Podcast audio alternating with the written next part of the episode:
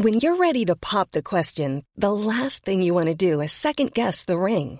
At Bluenile.com, you can design a one-of-a-kind ring with the ease and convenience of shopping online. Choose your diamond and setting. When you find the one, you'll get it delivered right to your door. Go to Bluenile.com and use promo code LISTEN to get $50 off your purchase of $500 or more. That's code LISTEN at Bluenile.com for $50 off your purchase.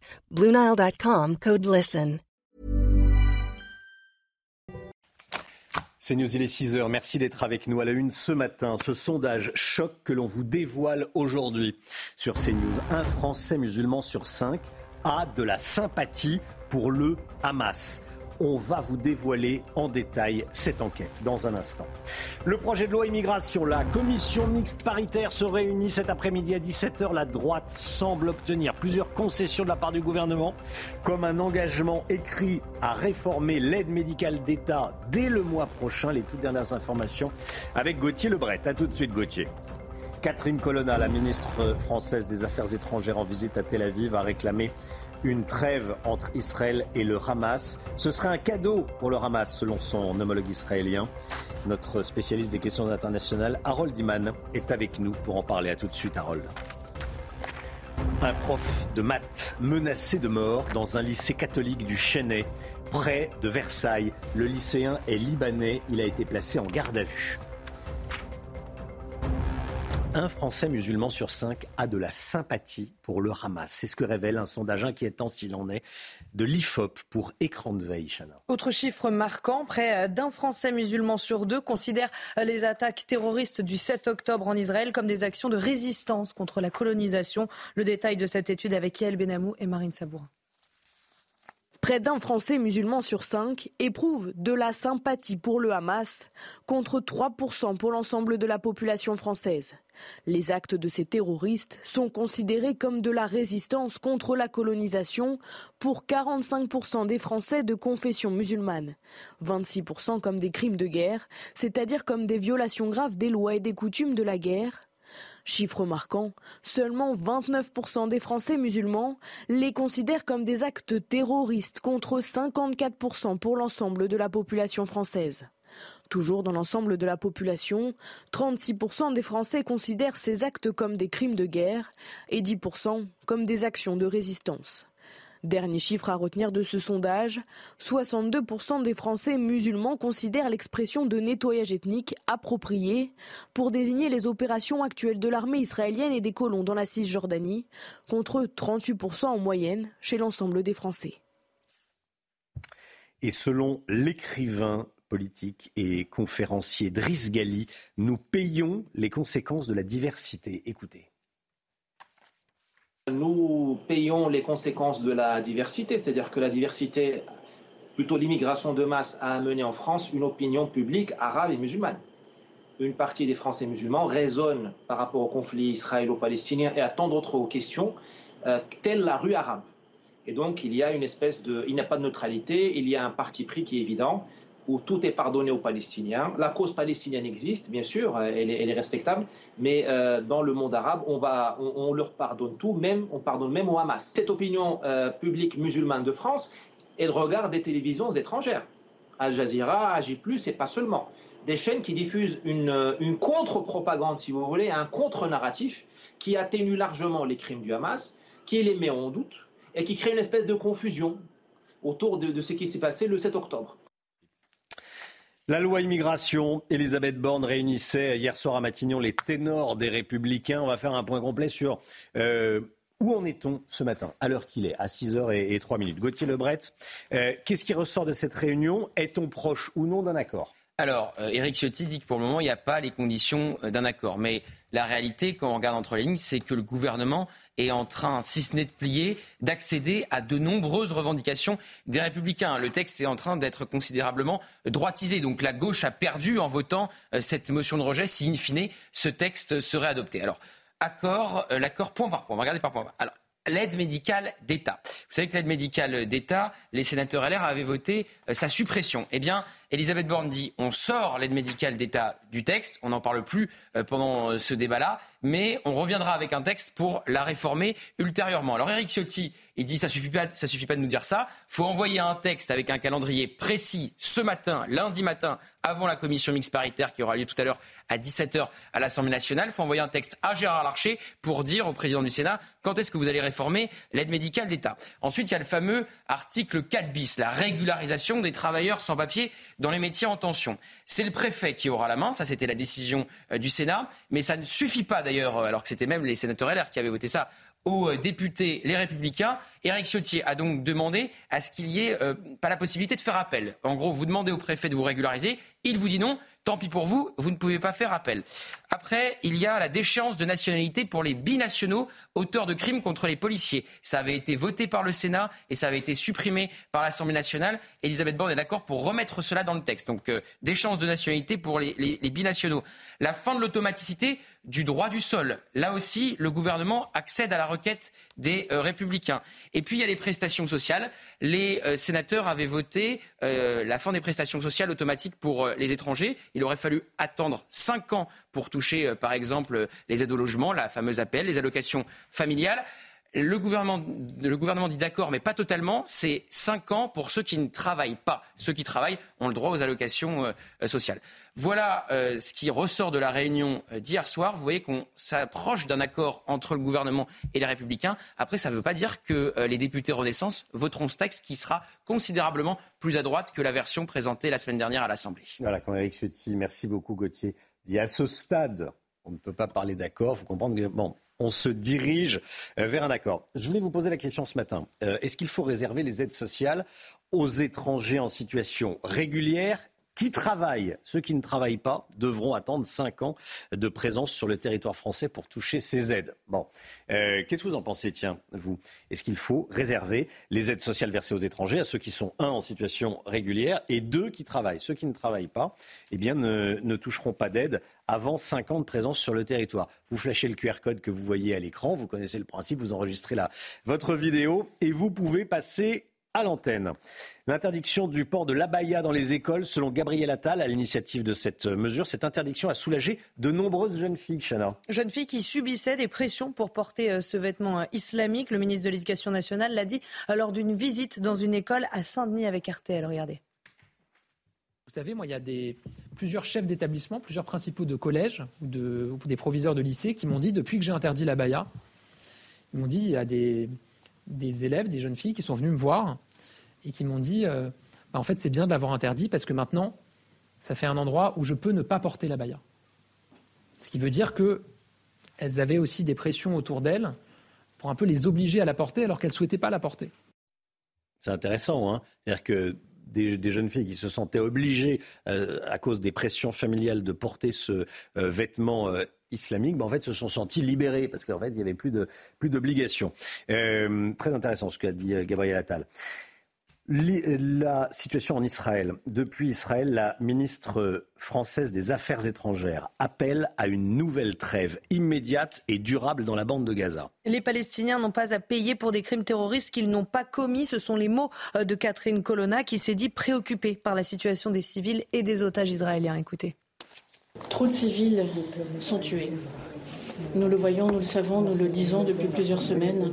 Et je suis venue euh, également ici rappeler l'importance d'une nouvelle trêve humanitaire. Il faut revenir à une trêve, une trêve durable et une trêve qui doit nous permettre d'œuvrer dès maintenant un cessez-le-feu, d'aller vers un cessez-le-feu humanitaire.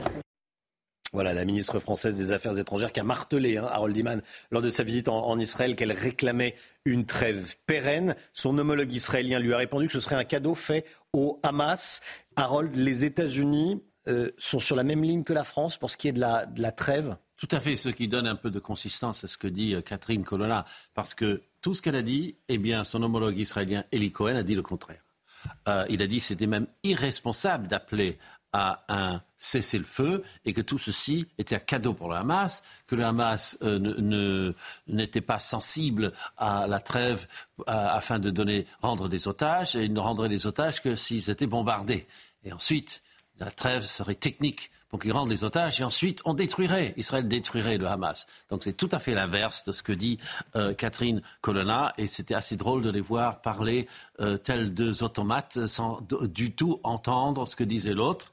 Euh, mais voilà, la position française voudrait donc qu'on aille vers une trêve et ensuite un cessez-le-feu et c'est un peu la position américaine. Oh, ils n'osent pas dire cessez-le-feu, mais ils disent une cessation une pause, des choses de ce genre, et, ou une décélération des bombardements et pour un peu marquer le coup, le ministre de la Défense américain, Lloyd Austin, euh, est attendu en Israël pour justement lui livrer ce message avec des détails techniques, parce que les États-Unis soutiennent militairement Israël et donc Israël est obligé d'écouter Washington. Merci beaucoup, Harold Iman. Euh, la France insoumise, le Hamas vous remercie pour votre soutien inconditionnel. C'est le slogan d'un groupe de plusieurs dizaines de militants du collectif Citoyens d'action contre l'antisémitisme. Ils ont manifesté pacifiquement euh, samedi dernier en marge d'une assemblée de la France insoumise. Et sur des banderoles, on pouvait lire Violer, c'est résister, brûler, c'est résister, décapiter, c'est résister. Et l'avocat Gilles-William Golnadel a dénoncé l'embargo de certains médias sur cette manifestation. J'ai remis ça sur, comme tweet parce que je n'en avais pas entendu parler. C'est pas tous les jours qu'il y a une manifestation de ce genre, euh, justement, euh, pour Israël. Et par un hasard cosmique, il y a eu, enfin, je veux dire, les autorités d'occultation s'en sont occupées. Embargo total sur l'information. Ça veut au moins un côté, ce que je veux dire, euh, je n'oserais pas dire folklorique, mais enfin unique. Je veux dire, ils sont capables d'évoquer une manifestation de dix lycéens devant un bahut, ces gens-là, ou de, dix cégétistes euh, devant le métro. Et là, cette manifestation assez exceptionnelle, eh bien, les autorités d'occultation, comme je les appelle, ont fait un embargo total sur cette info. Un adolescent interpellé dans les Yvelines après avoir menacé de mort l'un de ses professeurs. Cet élève de terminale au lycée catholique Blanche de Castille au Chênay, près de Versailles, dans les Yvelines, a publié un, message ultra violent euh, sur Instagram accompagné d'une photo de l'enseignant. Et pourtant, le professeur dit n'avoir jamais eu euh, de conflit avec le jeune homme qu'il décrit comme solitaire et souvent absent. Né en 2006, il n'avait jusqu'à présent aucun antécédent judiciaire. Tony Pitaro et Jules Bedeau. Un élève de l'établissement catholique Blanche de Castille au Chêne-et-Rocancourt dans les Yvelines est suspecté d'avoir publié sur Instagram une photo de son professeur de mathématiques accompagné d'un texte en anglais que nous avons traduit. Je vais assassiner mon prof de maths. C'est un putain d'intello que personne n'aime. Je jure devant Dieu que si je vois ce p à la sortie de l'école, je vais l'agresser et le battre à mort. Je vais lui casser la gueule à cet intello. Il s'étire pendant les cours, il fait des trucs d'autiste, et il me prend mon papier avant que je finisse d'écrire. C'est un p*** attardé.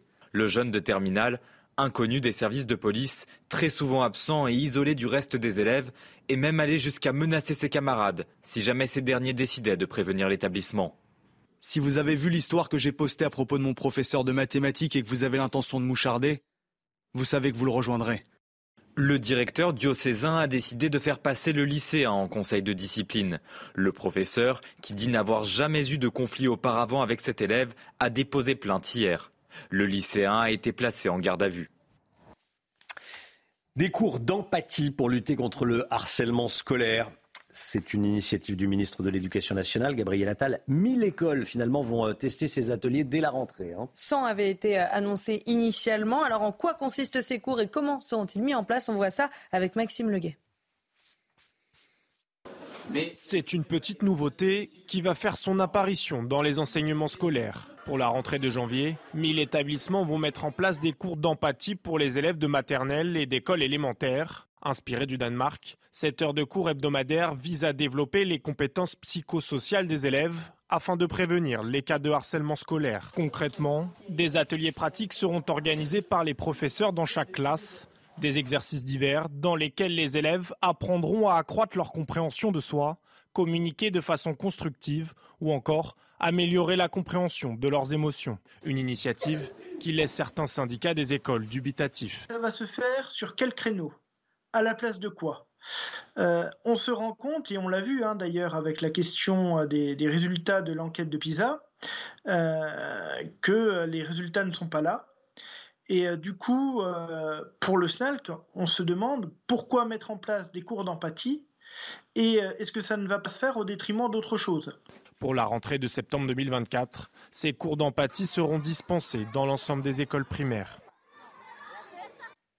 Voilà. Qu'est-ce que vous en pensez des cours d'empathie? Bon, c'est, une, bonne chose. Ce qui est un peu euh, bizarre, c'est que normalement, ce sont les parents qui doivent apprendre l'empathie, euh, comment être euh, connecté à l'autre, savoir que si on dit une vacherie, bah, ça, aura un impact sur l'autre. Normalement, c'est, la base de, de l'éducation, mais c'est plutôt les parents, non? Non, j'aime pas ça. Je n'aime pas ça parce que ça, ça crée une espèce d'obligation d'empathie et ça c'est un peu la fondation euh, du wokisme.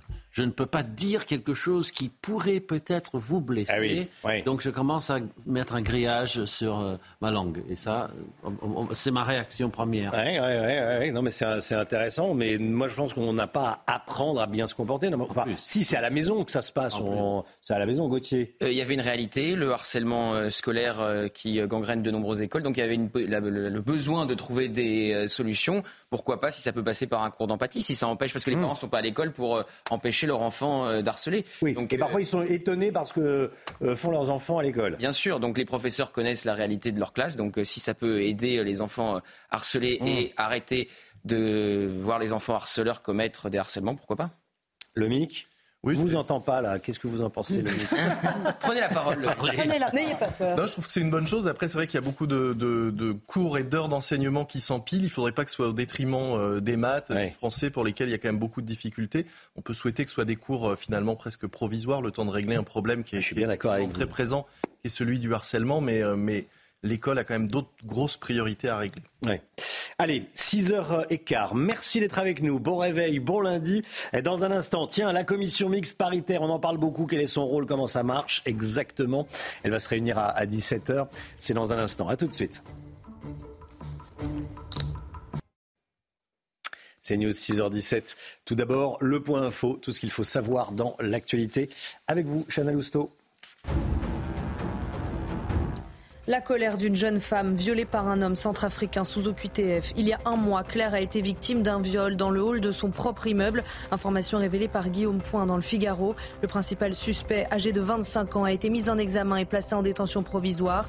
Auparavant, il a déjà été incarcéré et mis en cause dans plusieurs faits. Sous OQTF depuis 2021, il était soumis à une interdiction administrative de retour en France valide jusqu'à 2061. Un homme menacé de mort à Manille et Hameau dans les Yvelines. Pourquoi? Parce qu'il a posé des questions sur un projet de construction de mosquée dans sa commune. Depuis, il reçoit des appels anonymes et son adresse où il vit avec sa femme et ses deux jeunes enfants a été divulguée. Il vit dans l'angoisse et le maire de la ville ne lui apporte aucun soutien. Il sera sur notre plateau à 7h40 ce matin. La crue du fleuve Charente a atteint son pic. Il reste placé en vigilance orange ce matin puisque la décrue s'annonce très lente. Elle devrait durer jusqu'à Noël. À Sainte, 1000 maisons ont été touchées et environ 150 personnes ont été évacuées dans une trentaine de rues. Certains habitants ont quitté leur domicile d'eux-mêmes après avoir surélevé leur mobilier au rez-de-chaussée et coupé l'électricité par précaution. Merci Chana. Et puis chapeau les handballeuses. Hein. Chapeau les, handballeuses françaises qui sont championnes du monde. Elles ont battu la Norvège hier soir 31 à 28 lors d'une belle finale à Erning au, Danemark. Hein. Oui, c'est leur troisième sacre mondial après 2003 euh, et 2017. Les Bleus installent un peu plus la France au sommet du handball puisque je rappelle qu'elles avaient déjà remporté la médaille d'or au dernier JO. Une victoire de bon augure donc à 7 mois des prochains JO à Paris. Voilà, chapeau les filles. Bravo. C'est le grand jour pour le gouvernement. Sept sénateurs et sept députés doivent se réunir aujourd'hui à partir de 17h en CMP, en commission mixte paritaire. Qui n'a pas entendu parler de la commission mixte paritaire? Il s'agit euh, euh, de la réunion des, sept députés et des sept sénateurs. Ils vont décider d'une version commune du projet de loi immigration. Ils vont tenter de trouver une, une version commune, un accord. Si cette instance est peu connue du grand public, elle reste néanmoins essentielle dans la vie parlementaire. Comment ça marche? La CMP. Viviane Hervier. C'est sous la Ve République que la commission mixte paritaire est née. Elle a été imaginée en prévision des désaccords entre les deux assemblées ou entre le gouvernement et l'une des assemblées.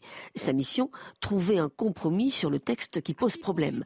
Autour de la table, sept sénateurs et sept députés répartis selon les équilibres politiques du Parlement actuel. Il y aura donc quatre renaissances, quatre LR, un modem et un centriste, un Rassemblement national, deux PS et un LFI. Les débats sont à huis clos, une règle que les oppositions de gauche aimeraient changer au nom de la transparence, mais leur demande a été rejetée. Seul un compte-rendu écrit des débats est rendu public. Pour certains, c'est précisément le huis clos qui permet des tractations, des concessions de part et d'autre, et finalement le compromis. À l'issue des débats, trois scénarios sont possibles. Un texte de compromis a été trouvé. Le gouvernement décide de le soumettre aux assemblées. Deuxième hypothèse, malgré le compromis, le gouvernement renonce. Le projet est abandonné. Enfin, troisième possibilité, aucun compromis n'a été trouvé. En théorie, le gouvernement pourrait représenter le texte initial, mais on voit mal l'exécutif prendre le risque d'un nouveau camouflet. Voilà, CMP à, 17h. La France compte de moins en moins d'agriculteurs. On va en parler avec Lomi Guillot dans un instant. C'est l'écho. Bon réveil à tous. À tout de suite.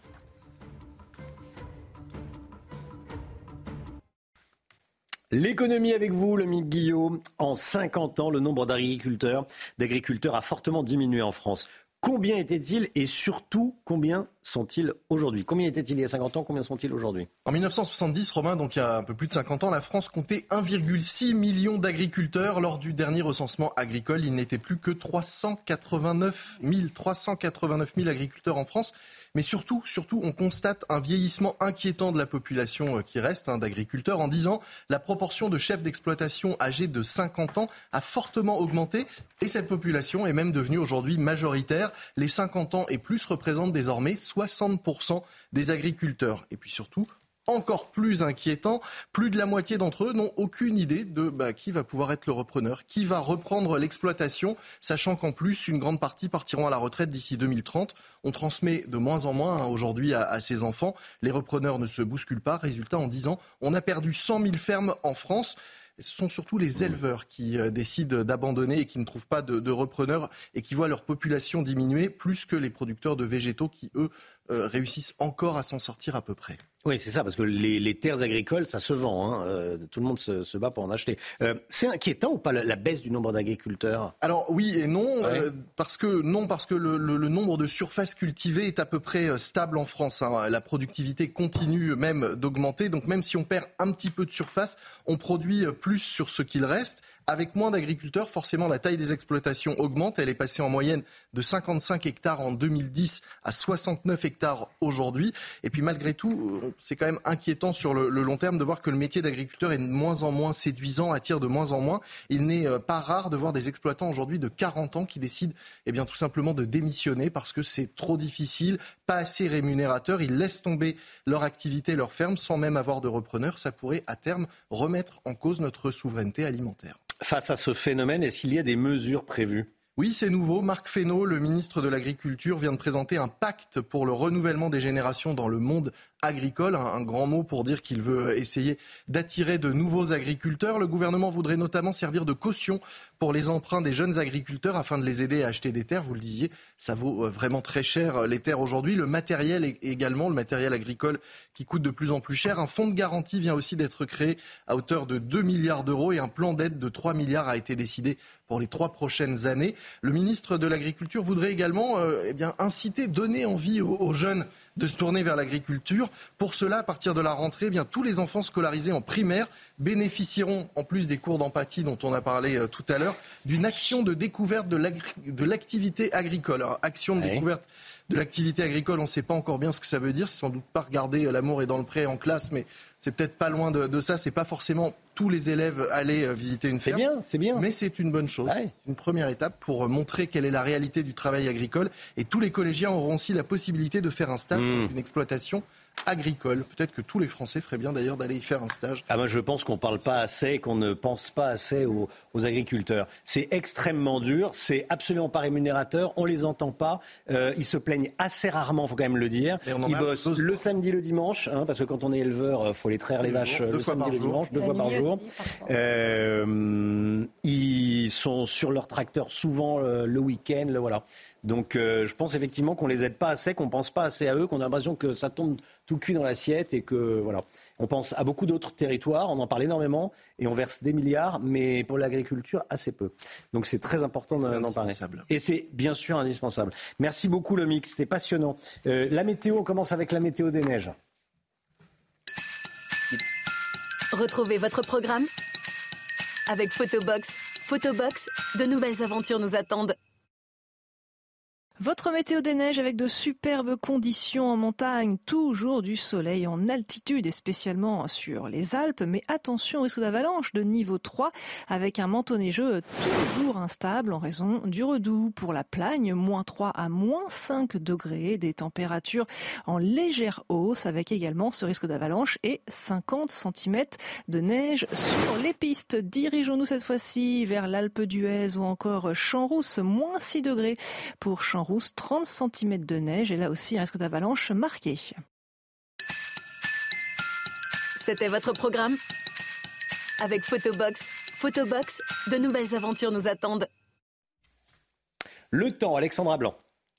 Votre programme avec Groupe Verlaine.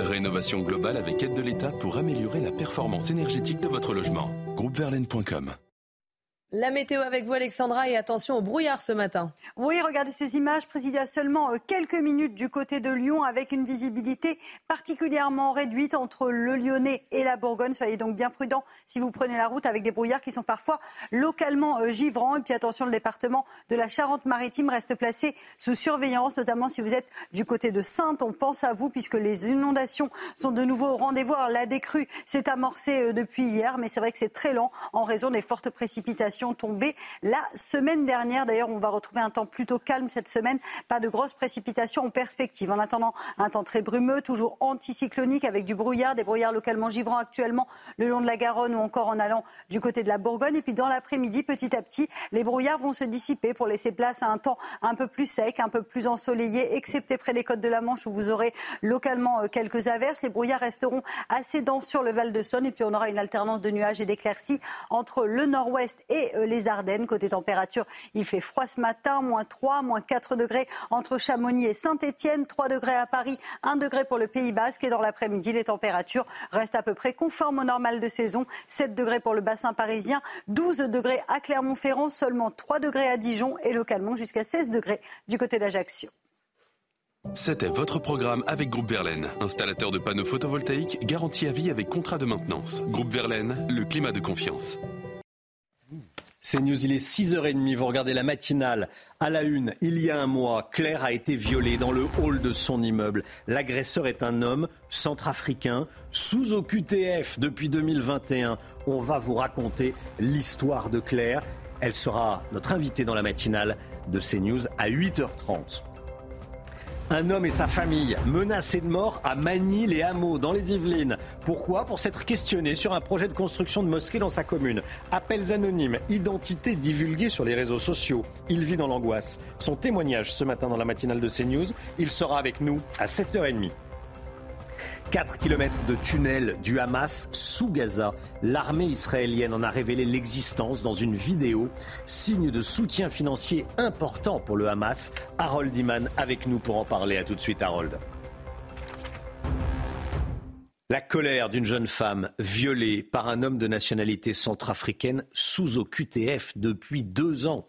Il y a un mois, Claire a été victime d'un viol dans le hall de son immeuble. Information révélée par le Figaro. Aujourd'hui, Claire est très en colère. Et comment ne pas la comprendre Parce que si l'OQTF de cet homme avait été exécuté, rien ne lui serait arrivé, Chana. Le principal suspect âgé euh, de 25 ans a été mis en examen et placé en détention provisoire. Il a déjà été mis en cause pour plusieurs faits auparavant et avait déjà été euh, incarcéré sous OQTF, vous l'avez dit, depuis 2021. Euh, Il était soumis à une interdiction administrative de retour en France valide jusqu'à 2061. Claire témoigne ce matin au micro de Thibault Marcheteau. Le 11 novembre dernier, en fin d'après-midi, Claire va faire des courses dans son quartier du 8e arrondissement de Paris. En rentrant dans le hall de son immeuble, elle est suivie par un individu qui se jette sur elle. Je me dis tout simplement qu'il va voler mon sac et mon téléphone et que ça en finira là. Sauf qu'il m'a fait comprendre qu'il voulait beaucoup plus. Je me suis débattue, sauf que je voyais qu'en fait, il m'étranglait de plus en plus et qu'il allait vraiment, je pense, enfin, il était vraiment capable de me tuer. Je le sentais vraiment très dangereux. Donc, euh, je, me suis dit qu'il bah, fallait que je fasse ce qu'ils disent, parce que sinon j'allais mourir. Et que le choix, entre le choix euh, de se faire tuer ou de se faire violer, je préférais garder ma vie et gagner du temps. Donc, euh, enfin, je me suis complètement dissociée de mon corps et j'ai fait ce qu'il m'a dit de faire. Après 30 minutes d'un calvaire sans nom, Une voisine sort enfin de son appartement. L'individu, lui, prend la fuite. Une heure plus tard, un homme qui correspond au signalement donné par Claire est interpellé sur les Champs-Élysées. Il est également soupçonné d'avoir commis une autre agression sexuelle dans la journée. Celui-ci était pourtant dans l'obligation de quitter le territoire français. Je suis très en colère parce que comme c'était un profil euh, soumis sous OQTF, euh, je me rends compte que si euh, l'État français en tout cas avait bien fait son travail, peut-être que ça ne serait pas arrivé. Claire entame à présent une lente reconstruction. Elle affirme vouloir continuer à prendre la parole pour, dit-elle, faire de la prévention auprès de toutes les femmes. Voilà le profil du suspect. Regardez, il a 25 ans, mis en examen et placé en détention provisoire, euh, sous OQTF depuis 2021, nationalité centrafricaine déjà incarcérée par le passé. Concernant les OQTF, je vais vous montrer ces chiffres révélés par Agnès Verdier-Molinier dans le Figaro ce matin. Cette année, 44 millions d'euros ont été versés pour faire respecter 20 000 OQTF, loin des 180 millions qui seraient nécessaires. Par ailleurs, 900 millions, en parallèle, 900 hein, millions d'euros sont versés aux 1350 associations, il manque un X à O, euh, qui assurent des missions d'accueil et qui aident également les euh, migrants, notamment à gérer euh, les, OQTF. Il y a 44 millions d'euros versés d'un côté pour faire respecter les OQTF et de l'autre 900 millions d'euros versés à des associations qui aident les migrants, notamment juridiquement face aux OQTF. Ce sont deux chiffres dont je voulais vous parler ce matin. Le projet de loi immigration, il arrive à 17h en commission mixte paritaire, Chana. Hein. Et les négociations battaient encore leur plein hier soir entre euh, le gouvernement euh, et la droite concernant les prestations sociales accordées aux sans-papiers. Gérald Darmanin concède l'importance de distinguer ceux qui travaillent et ceux qui ne travaillent pas. Un point de tension important dans les discussions avec les républicains. Écoutez, il l'a dit hier soir sur BFM. Bien sûr que ça coûte à la majorité. Ce n'était pas l'idée générale de la majorité au début, mais je pense que si on veut un accord, on peut se mettre d'accord, par exemple, pour retirer l'allocation adulte handicapé, encore une fois, et distinguer ceux qui travaillent de ceux qui ne travaillent pas. Vous savez, moi j'entends aussi beaucoup de Français qui disent euh, les étrangers, on n'a rien contre eux, mmh. on est tous ici d'une famille d'immigrés plus ou moins, simplement on veut que les gens respectent les règles et travaillent. Bon, bah, on va essayer de trouver un texte qui permet de respecter les règles et respecter ceux qui travaillent. Et si on peut trouver en effet avec les Républicains une différence entre ceux qui ne travaillent pas et ceux qui travaillent, je pense qu'on aura aussi œuvré pour le bien d'intérêt général. Voilà, il serait d'accord donc avec les, républicains qui veulent que les aides sociales soient versées aux étrangers, un en situation irrégulière et deux euh, qui travaillent. Ceux qui ne travaillent pas devront attendre 5 ans de présence sur le, territoire avant de toucher des, aides non contributives, mais les APL notamment, les aides pour le logement euh, notamment, c'est très important. La commission mixte paritaire va partir de la version écrite par le Sénat. Hein. Il faudra trouver euh, un terrain d'entente, notamment euh, sur l'AME et la régularisation des sans-papiers dans les métiers en tension. Alors concrètement, que contient le texte? On voit ça avec Clémence Barbier et Marine Sabourin. 14 parlementaires pour tenter de trouver un accord sur une version commune du projet de loi immigration. Les sénateurs et les députés auront comme base de travail le texte voté au Sénat à majorité LR. Parmi les mesures évoquées, la suppression de l'aide médicale d'État. Cette aide réservée aux étrangers en situation irrégulière serait remplacée par une aide médicale d'urgence. Le panier des soins serait alors drastiquement réduit, avec seulement la prise en charge des traitements de maladies graves et des douleurs aiguës, des soins liés à la grossesse, des vaccinations réglementaires ainsi que les examens de médecine préventive. Une mesure très chère à la droite et qui fait l'objet de négociations avec la majorité.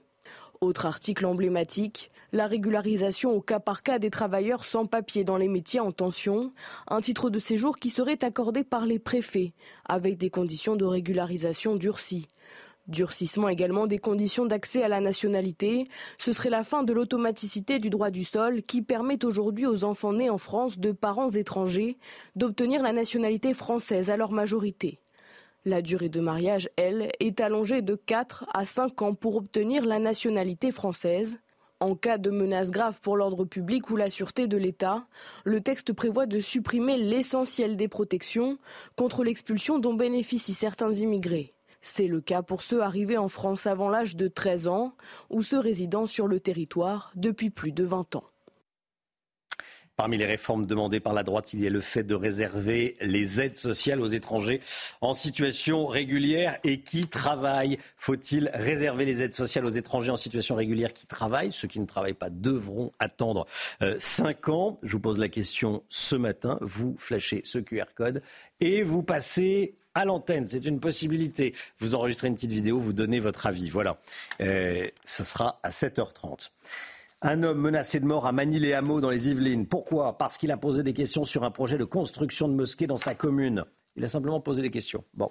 Depuis, il reçoit des appels anonymes. Son adresse où il vit avec sa femme et ses enfants a été divulguée sur les réseaux sociaux, Chana. Hein. Il vit dans l'angoisse et le maire de la ville ne lui apporte aucun soutien. Il témoigne ce matin euh, sur CNews. Reportage de Mathilde Ibanez, Tony Pitaro et Charles Pousseau.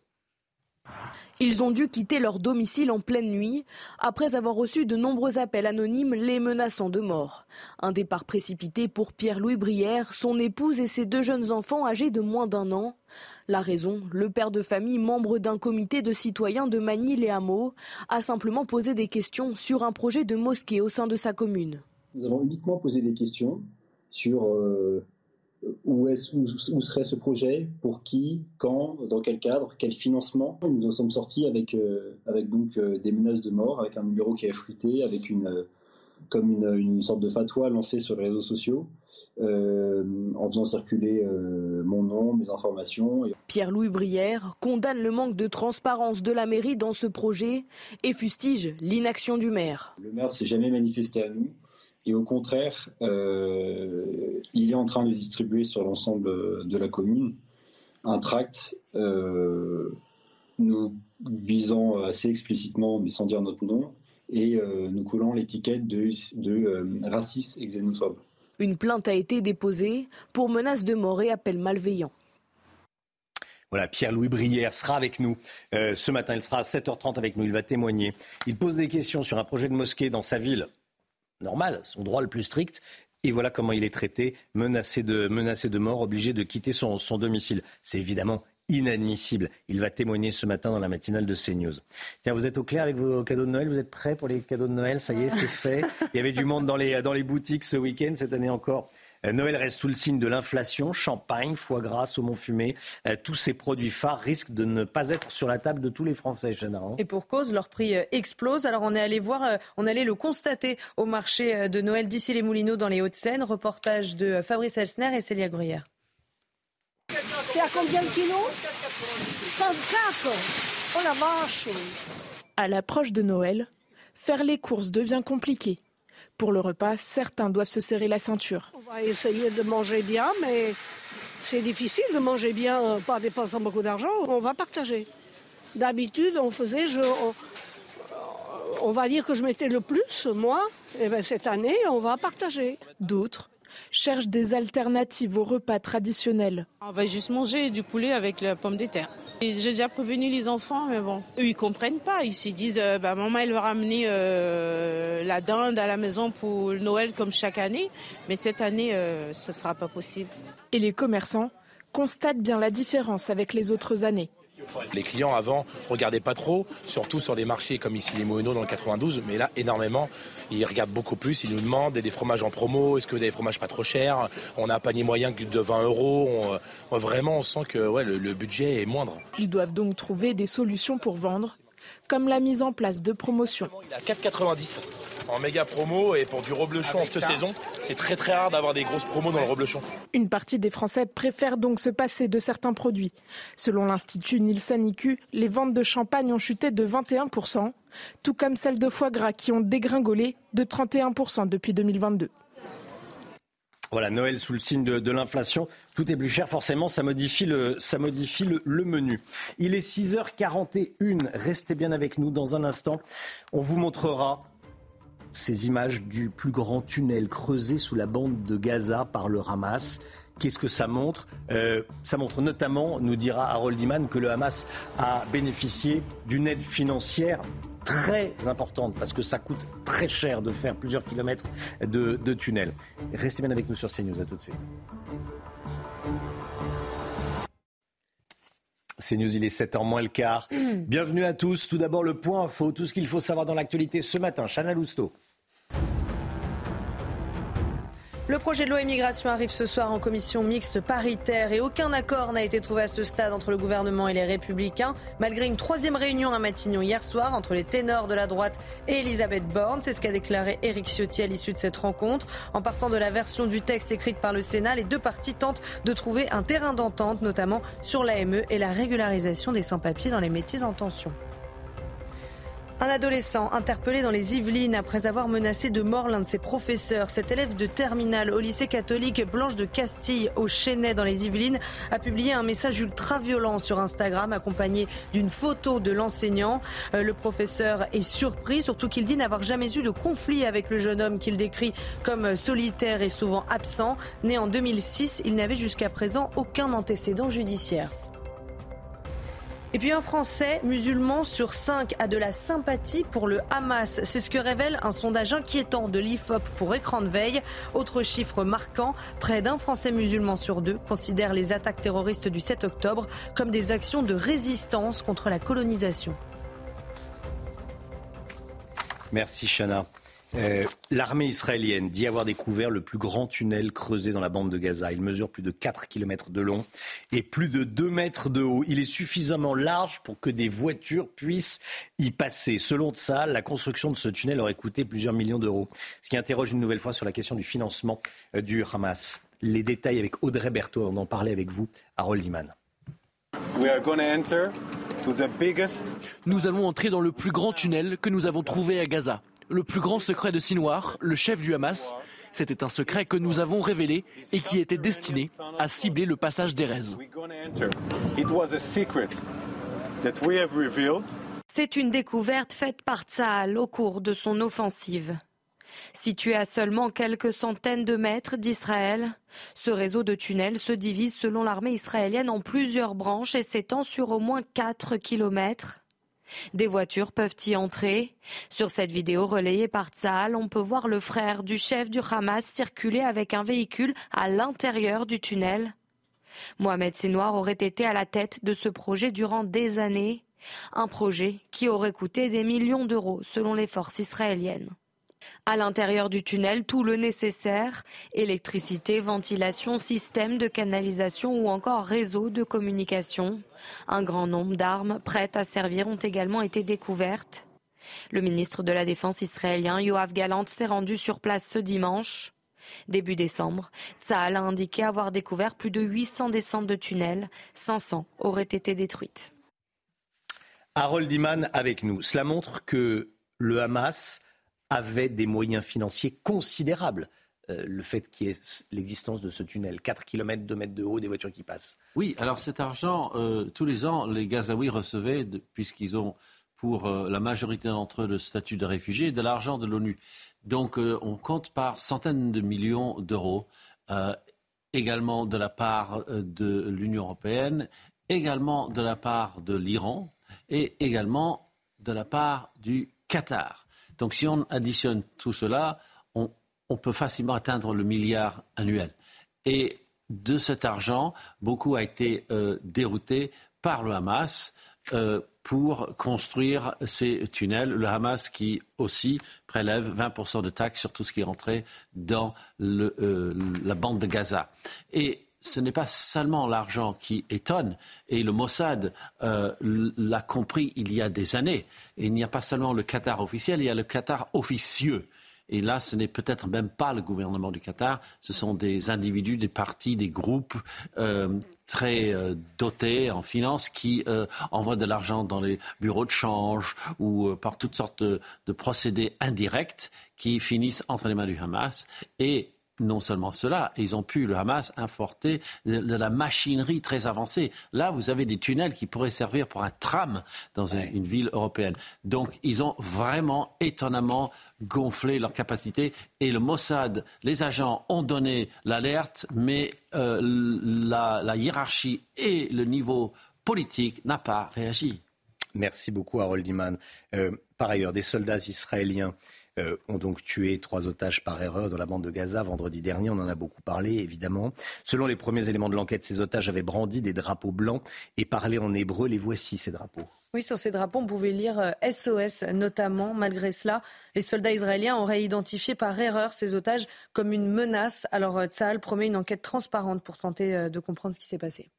Benjamin Netanyahou promet aux familles d'otages de se battre jusqu'au bout pour obtenir leur libération. Malgré ses promesses, nombreux sont ceux qui appellent à la démission du, Premier ministre. Chana. Un rassemblement est organisé samedi soir à Tel Aviv. Toutes les informations de notre correspondante, de notre envoyé spécial pardon, sur place, Stéphanie Rouquier.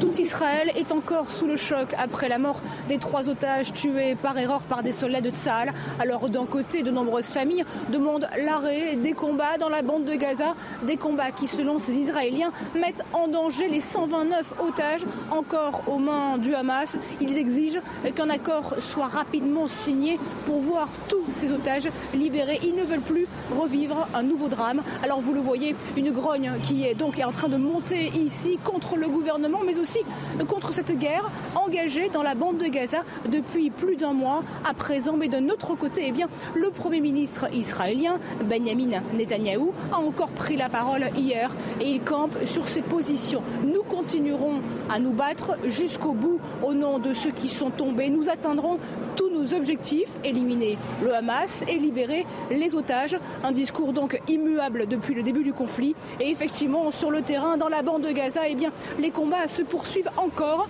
En 24 heures, et eh bien, Sal a annoncé que 200 cibles stratégiques du Hamas ont été euh, visées. Des combats et qui se concentrent désormais dans les quartiers nord de Gaza City, mais aussi dans la région de Canyones.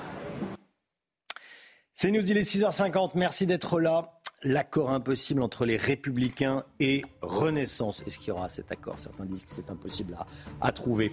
Euh, CMP, commission mixte paritaire, à partir de 17h. Édito politique dans un instant avec vous, Gauthier Lebret. À tout de suite. La politique, avec vous Gauthier Lebret, l'accord impossible entre les Républicains et Renaissance, car même si le gouvernement trouve un accord avec les Républicains, il faut qu'ensuite le texte soit voté par la majorité et ce n'est pas gagné. Exactement, Romain. Alors que le gouvernement s'approche d'un accord avec euh, les Républicains, on ne dit pas que le gouvernement cède, mais enfin, franchement, c'est pas loin. C'est intéressant de voir comment réagissent les députés, puisque, in fine, ils devront voter ce texte. Alors, hier, j'ai contacté à la fois des députés LR et des députés Renaissance. Et c'était très intéressant parce que à droite c'était l'euphorie. Je cite un, député LR qui me dit je suis certain qu'il y aura un accord et que ça sera le texte le plus à droite en matière migratoire de l'histoire. Ça c'est ce que pensent les députés LR. C'était pas le cas il y a une semaine. Alors que c'est la soupe à la grimace chez les députés Renaissance. Un député Renaissance me disait hier non, il n'y aura pas d'accord. La droite a raté le coche, elle a bombé le torse, mais elle a donné des nausées à la frange gauche de chez nous notamment. Je rappelle que même s'il y a un accord en commission euh, mixte paritaire, eh bien, mardi, le texte repassera devant l'Assemblée et il faudra donc le vote des députés. Et c'est ce que pressent ce député Renaissance. En fait, c'est la naissance de fraudeurs dans la majorité qui ne voudront pas voter ce texte. Alors la question, c'est combien de fraudeurs? Combien de fraudeurs ne, ne, voudront pas voter le texte qui pourrait sortir de la commission mixte paritaire en étant considérablement droitisé? Eh bien, on les estime à une trentaine potentiellement. Alors, il faudra que les républicains votent comme un seul homme. Oui, selon ce même député LR, il faudra qu'il ne manque aucune voix à droite. Je le cite, on va viser euh, les 100% chez nous. Comme la Majo va exploser, euh, si on ne fait pas 100% chez LR, le texte passe pas. Donc vous voyez, c'est très clair. Alors il me disait ça parce que je l'interrogeais sur Aurélien Pradier. Aurélien Pradier, député LR, qui était hier dans les colonnes du journal du dimanche et qui, comme sur les retraites, met euh, ses propres conditions à lui en disant je ne vote pas euh, le texte, même la version du Sénat, s'il n'y a pas ça et ça en plus. Alors qu'est-ce qui empêcherait Aurélien Pradier de voter? La régularisation des travailleurs sans papier dans les métiers en tension, y compris si c'est le préfet qui fait du cas par cas. Du coup, euh, LR est en train de négocier qu'il n'y ait une incapacité de faire appel. C'est-à-dire que le préfet euh, donne son avis sur les régularisations, mais il ne faut pas faire appel. C'est-à-dire qu'il n'y a pas de possibilité de faire appel pour euh, la personne en situation irrégulière qui demande d'être régularisée. Alors, une chose est sûre, si le texte arrive dans l'hémicycle mardi, droitisé, comme ça en prend le chemin, ça laissera des traces très profondes chez, Renaissance, parce qu'il y a une alliance de circonstances qui est en train de voir le jour, une nouvelle majorité entre l'aile droite et euh, les Républicains. Cette histoire peut créer de fait en fait une nouvelle majorité de circonstances à l'Assemblée. Et alors la gauche a vraiment mal joué parce qu'en votant le rejet du texte, elle va se retrouver avec un texte considérablement droitisée, beaucoup plus à droite que la version de la semaine dernière. Elle va se retrouver avec un texte, donc effectivement, beaucoup plus droitisé que la version mmh. qui est sortie de la commission des lois à l'Assemblée nationale. La première étape, la première étape, c'est la commission mixte paritaire qui sera euh, dirigée, présidée par l'aile gauche de la Macronie. Et oui, cette commission mixte paritaire va être présidée par, euh, de fait, le président de la commission des lois. Qui est le mmh. président de la commission euh, des lois de l'Assemblée nationale? Sacha Oulier. Et Sacha Oulier, c'est le tenant de l'aile gauche de la majorité. Donc s'il accepte un compromis avec un texte euh, comme euh, celui qui est en train d'être euh, négocié par Elisabeth Borne et, Eric Ciotti, franchement, ça veut dire que son poids politique est léger, que c'est un poids plume. Et un poids plume, et c'est ce que me disait d'ailleurs un député LR hier, c'est bien, on verra réellement ce qu'il pèse, à la fois à l'Assemblée et dans l'opinion. Rien. Bon, bah, ça le mérite d'être clair, c'est un député LR qui parle. Sacha Oulier, il a dit Ok, je vais jouer mon rôle institutionnel en président la commission mixte paritaire. Mais après, je ne peux pas jurer que euh, les députés de l'aile gauche Renaissance, qu'en gros ils dirigent, euh, voteront ce texte. Car il est là le vrai suspense. Est-ce que s'il y a un accord euh, cet après-midi en commission mixte paritaire, le texte arrivera donc demain dans l'hémicycle, est-ce qu'il manquera des voix du côté de chez Renaissance Et est-ce que ça sera le début d'une fronde chez Renaissance? Merci beaucoup Gauthier pour toutes ces informations. Notez qu'on sera avec un député Les Républicains, un député du Pas-de-Calais, Pierre-Henri Dumont, député LR du Pas-de-Calais à 7h10. Et puis 8h10, eh, soyez là. Sébastien Chenu, vice-président de l'Assemblée nationale, député RN du Nord, sera l'invité de Sonia Mabrouk. 6h57, le temps, Alexandra Blanc. Votre programme avec Groupe Verlaine. Rénovation globale avec aide de l'État pour améliorer la performance énergétique de votre logement. Groupeverlaine.com La météo avec vous, Alexandra, et des, des températures en baisse ce matin. Oui, il faudra se couvrir, ma chère Chana, un peu comme le Papa Noël, vous connaissez la chanson. Il faudra bien se couvrir aujourd'hui. Les températures sont souvent hivernales. Alors, pas partout. À Paris, c'est faiblement positif. Mais dans certaines régions, notamment sur les régions centrales ou encore à la montagne, eh bien, les températures sont froides. Moins 3 degrés, moins 4 degrés actuellement entre Chamonix et Saint-Etienne. Près de moins 3 degrés à Clermont-Ferrand ou encore moins 2,6 à Salon de Provence, là où le ciel est dégagé. Les températures ont tendance à baisser davantage. On retrouvera également le département de la Charente-Maritime qui reste toujours placé sous surveillance. On a eu de fortes précipitations la semaine dernière. Il n'a pas plu ce week-end, mais forcément, la décrue est lente, hein, notamment si vous êtes du côté de Sainte. On pense à vous puisque les inondations ont été particulièrement importantes en ce milieu du mois de décembre. Alors, au programme aujourd'hui, un temps calme, mais toujours très nuageux, beaucoup de brouillard, des brouillards d'ailleurs localement givrants. Soyez prudents si vous prenez la route. Brouillard localement givrant le long de la Garonne ou encore en allant euh, vers la Bourgogne et le Val-de-Saône. On retrouve également un temps très brumeux sur le nord et puis plein soleil entre les Pyrénées, le Massif central, les Alpes ou encore du côté de la Corse. Dans l'après-midi, petit à petit, les nuages se dissipent. On retrouvera seulement un temps un peu plus mitigé près des côtes de la Manche avec l'arrivée d'une nouvelle perturbation partout ailleurs du beau temps. Les nuages devraient néanmoins persister du côté de Bonn ou encore de Dole entre la Bourgogne et la Franche-Comté. Côté température, on le disait, du froid là où le ciel est dégagé, un peu plus de douceur notamment en Bretagne avec 4 degrés pour Brest et dans l'après-midi les températures restent à peu près conformes au normal de saison. 7 à Paris, 7 à Lille, 12 degrés pour le Pays Basque et tout de même 16 degrés en Corse. C'était votre programme avec Groupe Verlaine, installateur de panneaux photovoltaïques garantie à vie avec contrat de maintenance. Groupe Verlaine, le climat de confiance. Il est bientôt 7 heures. Merci d'être avec nous. Vous regardez la matinale de CNews à la une ce matin. Ce sondage choc qu'on vous dévoile. Un Français musulman sur cinq a de la sympathie pour le Hamas. On va vous dévoiler cette enquête en détail. Le projet de loi immigration, la commission mixte paritaire se réunit aujourd'hui à 17h. La droite semble obtenir plusieurs concessions de la part du gouvernement, comme un engagement écrit à réformer l'aide médicale d'État dès le mois prochain. Les toutes dernières informations avec vous, Gauthier Lebret. Et puis on sera avec Pierre-Henri Dumont, député Les Républicains du Pas-de-Calais, à 7h10. Catherine Colonna demande une trêve entre Israël et le Hamas alors que le Conseil de sécurité de l'ONU doit se prononcer sur un nouveau texte appelant à une cessation urgente et durable des activités à Gaza. On rejoindra notre envoyé spécial à Tel Aviv, Antoine Estève. A tout de suite, Antoine. Un professeur de mathématiques menacé de mort dans un lycée catholique du Chênay, près de Versailles. Le lycéen est libanais. Il a été placé en garde à vue. Un Français musulman sur cinq a de la sympathie pour le Hamas, de la sympathie.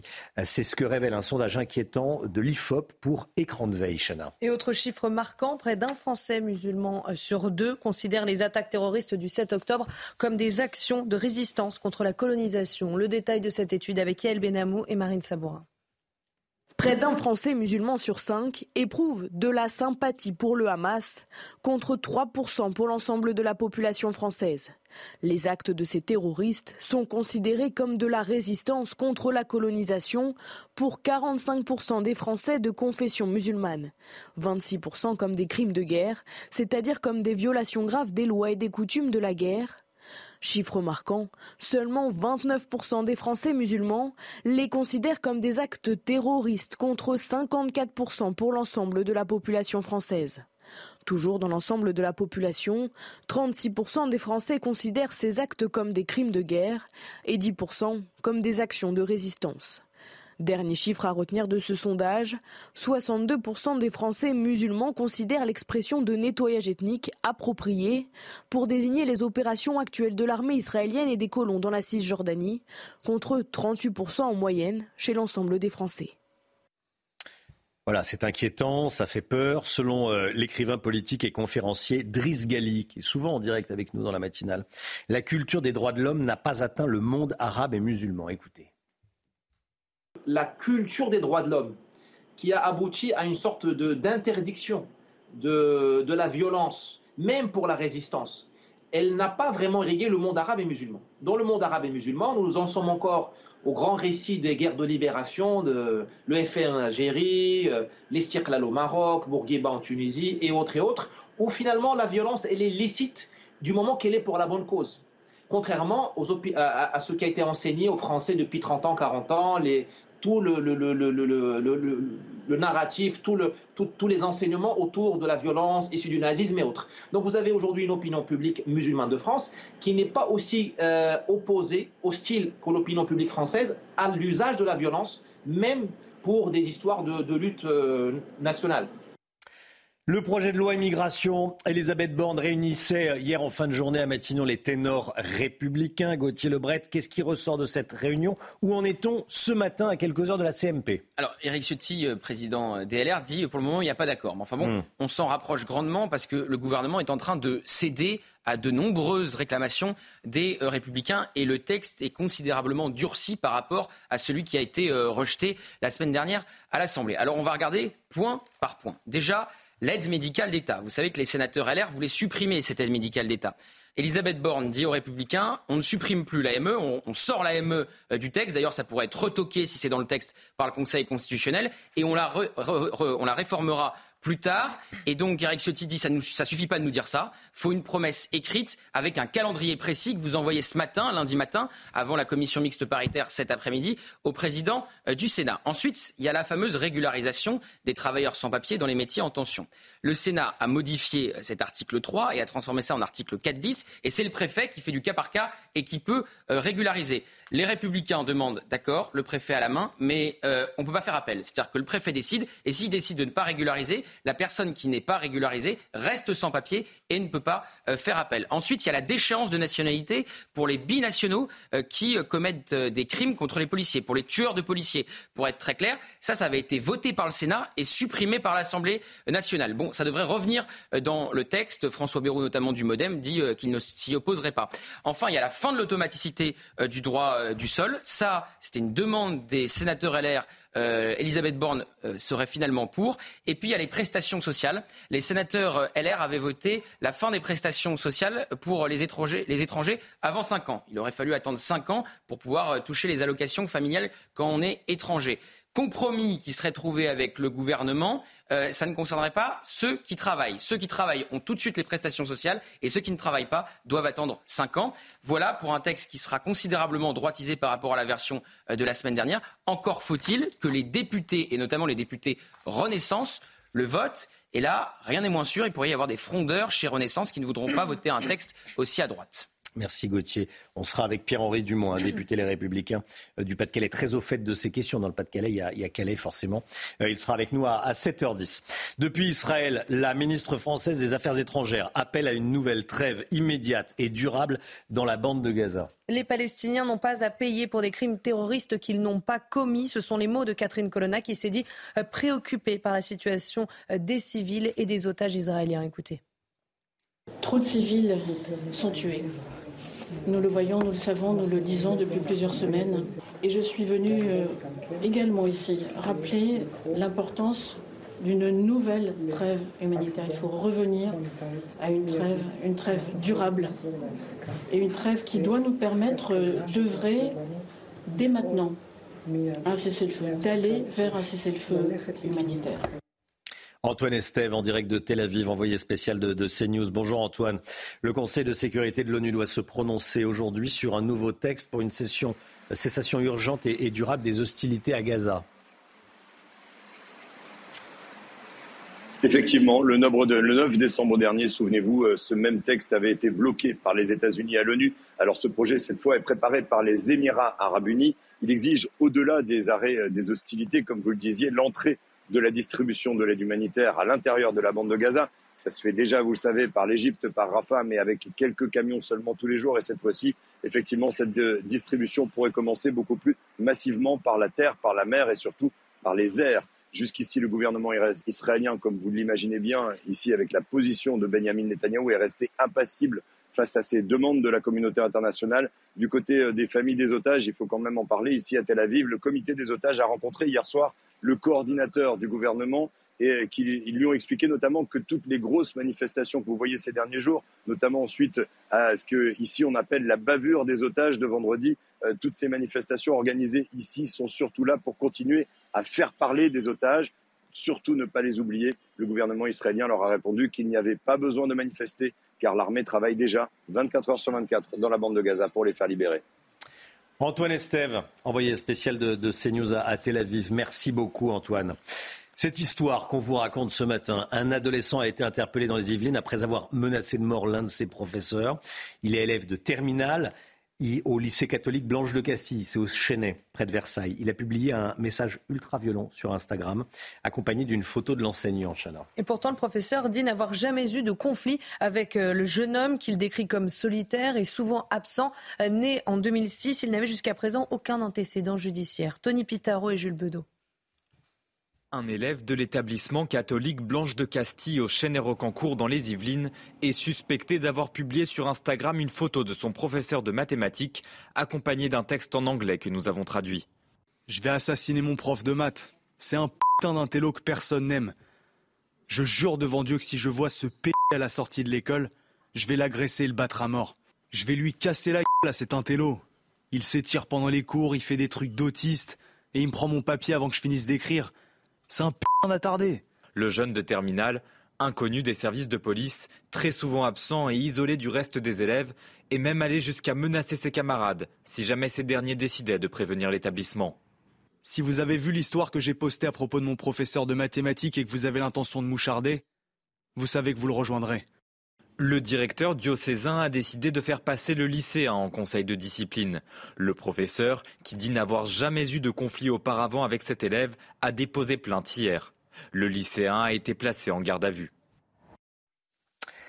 Voilà, et puis bravo, bravo handballeuses, bravo les handballeuses françaises, championnes du monde. Elles ont battu la Norvège hier soir 31 à 28 lors d'une belle finale à Herning, au Danemark, Chana. Oui, c'est leur troisième sacre après, euh, troisième sacre mondial après 2003 et 2017. Les Bleus installent un peu plus la France au sommet du hand. Je rappelle qu'elles avaient euh, déjà remporté la médaille d'or au dernier JO, une victoire de bon augure donc à cette mois des prochains JO à Paris.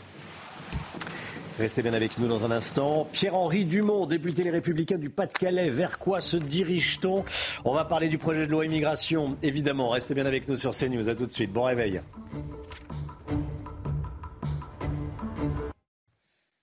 CNews, il est 7h12. Merci d'être avec nous dans un instant. On sera avec Pierre-Henri Dumont, député LR du Pas-de-Calais. Mais tout d'abord, le point info. Chana Lousteau.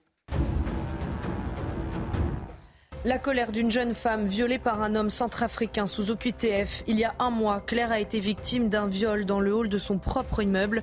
Information révélée par Guillaume Point dans le Figaro. Le principal suspect, âgé de 25 ans, a été mis en examen et placé en détention provisoire. Il avait déjà été incarcéré et mis en cause pour plusieurs faits. Sous OQTF depuis 2021, il était soumis à une interdiction administrative de retour en France valide jusqu'à 2061.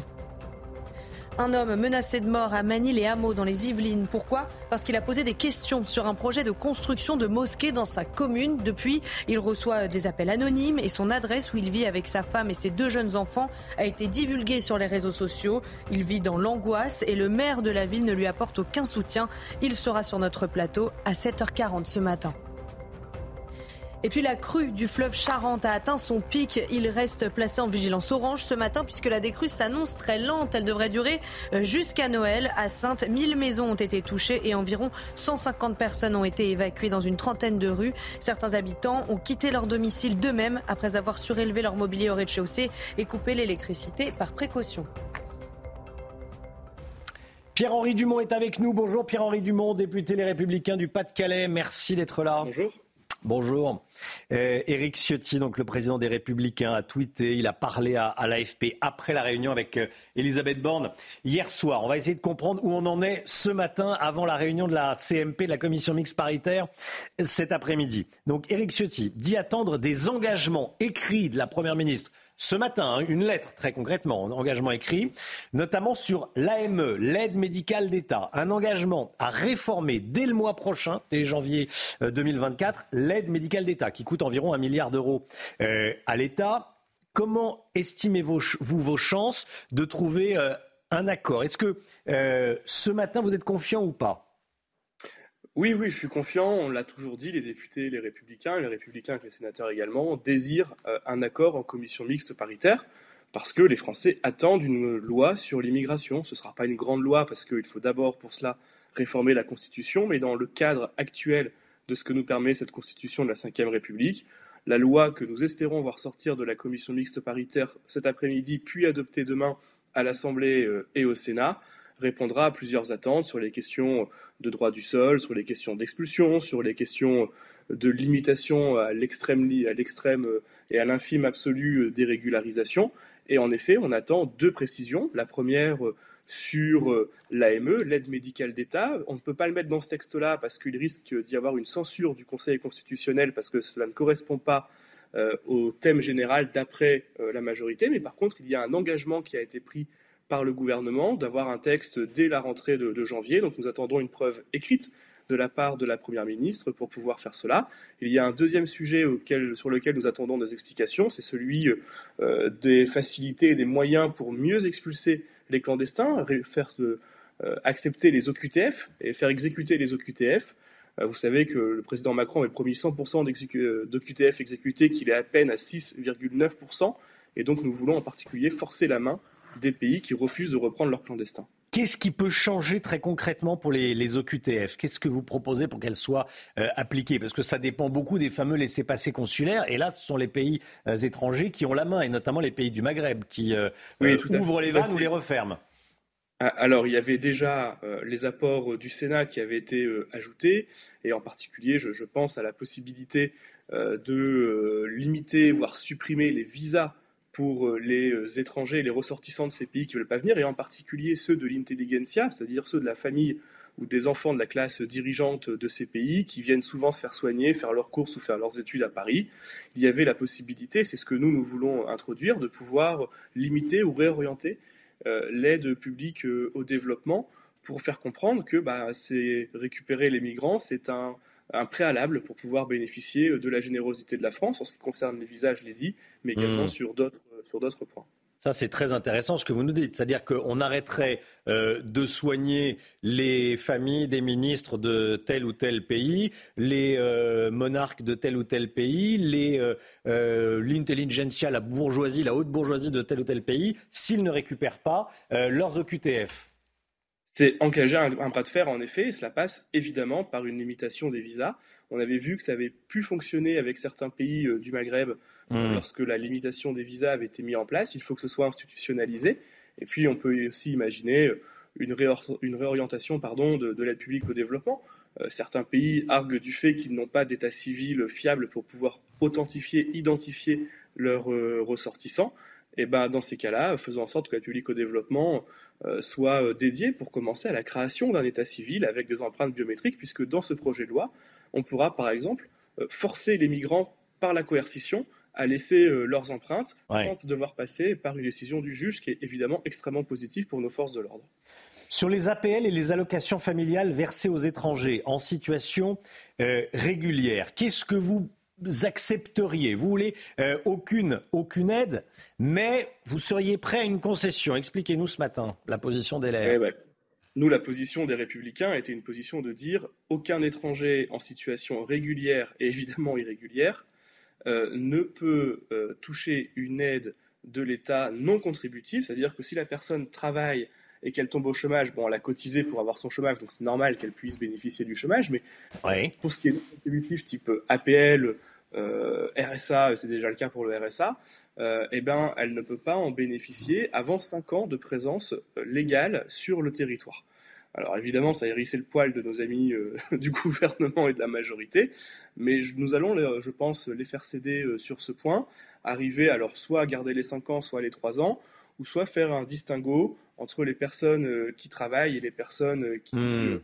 Euh, qui ne travaillent pas. Par exemple, euh, sur la question, euh, on va reprendre celle de, l'APL ou de l'allocation adulte handicapé, une personne qui a pu travailler en France, qui devient handicapée lors de son séjour en France et qui du coup ne peut plus travailler, pourrait peut-être potentiellement bénéficier de la hache après, après une, plusieurs dizaines de mois. Bon, mais ça serait une, exception. Mais la règle serait que... La règle, c'est euh, soit c'est on passe, euh, soit c'est une durée, euh, soit on fait le distinguo entre l'étranger en situation régulière qui travaille et celui qui ne travaille pas. Voilà, mais, la règle c'est on ne touche pas d'allocation non contributive avant un certain temps passé en France. On doit ajuster la période et on doit faire en sorte de, savoir s'il y a un distinguo entre ceux qui travaillent et ceux qui ne travaillent pas. Hmm. Mais le principe de ne pas donner d'aide non contributive aux étrangers avant 3 ou 5 ans aujourd'hui est acté. Est acté il faut travailler CDI temps plein ou euh, travailler quelques heures dans la semaine suffirait? Alors ça, ça dépendra des négociations. C'est la marge de négociation de. c'est quand même pas la même, euh, c'est pas la même histoire. C'est-à-dire que vous travaillez une heure, une heure dans la semaine et vous obtenez le droit, ou euh, il faut travailler 35 heures? Oui, mais, rendez-vous compte d'où nous sommes partis. nous sommes probablement évidemment. en train de travailler sur une loi aujourd'hui qui devrait être la loi la plus dure en matière migratoire des 20 dernières années. Nous l'avons obtenue grâce aux Républicains, d'abord au Sénat, puis à l'Assemblée nationale, qui ont fait échec à la version plutôt, voire totalement de gauche, présentée hmm. par le gouvernement et remaniée par la commission euh, des lois de l'Assemblée nationale. Donc c'est vraiment quelque chose euh, qu'il faut, je pense, souligner, en particulier. J'entends souvent sur votre antenne dire que les républicains ne servent à rien. Aujourd'hui, ce sont les républicains qui tiennent le stylo et qui sont en train de faire probablement la loi la plus dure en matière migratoire des 20 dernières années.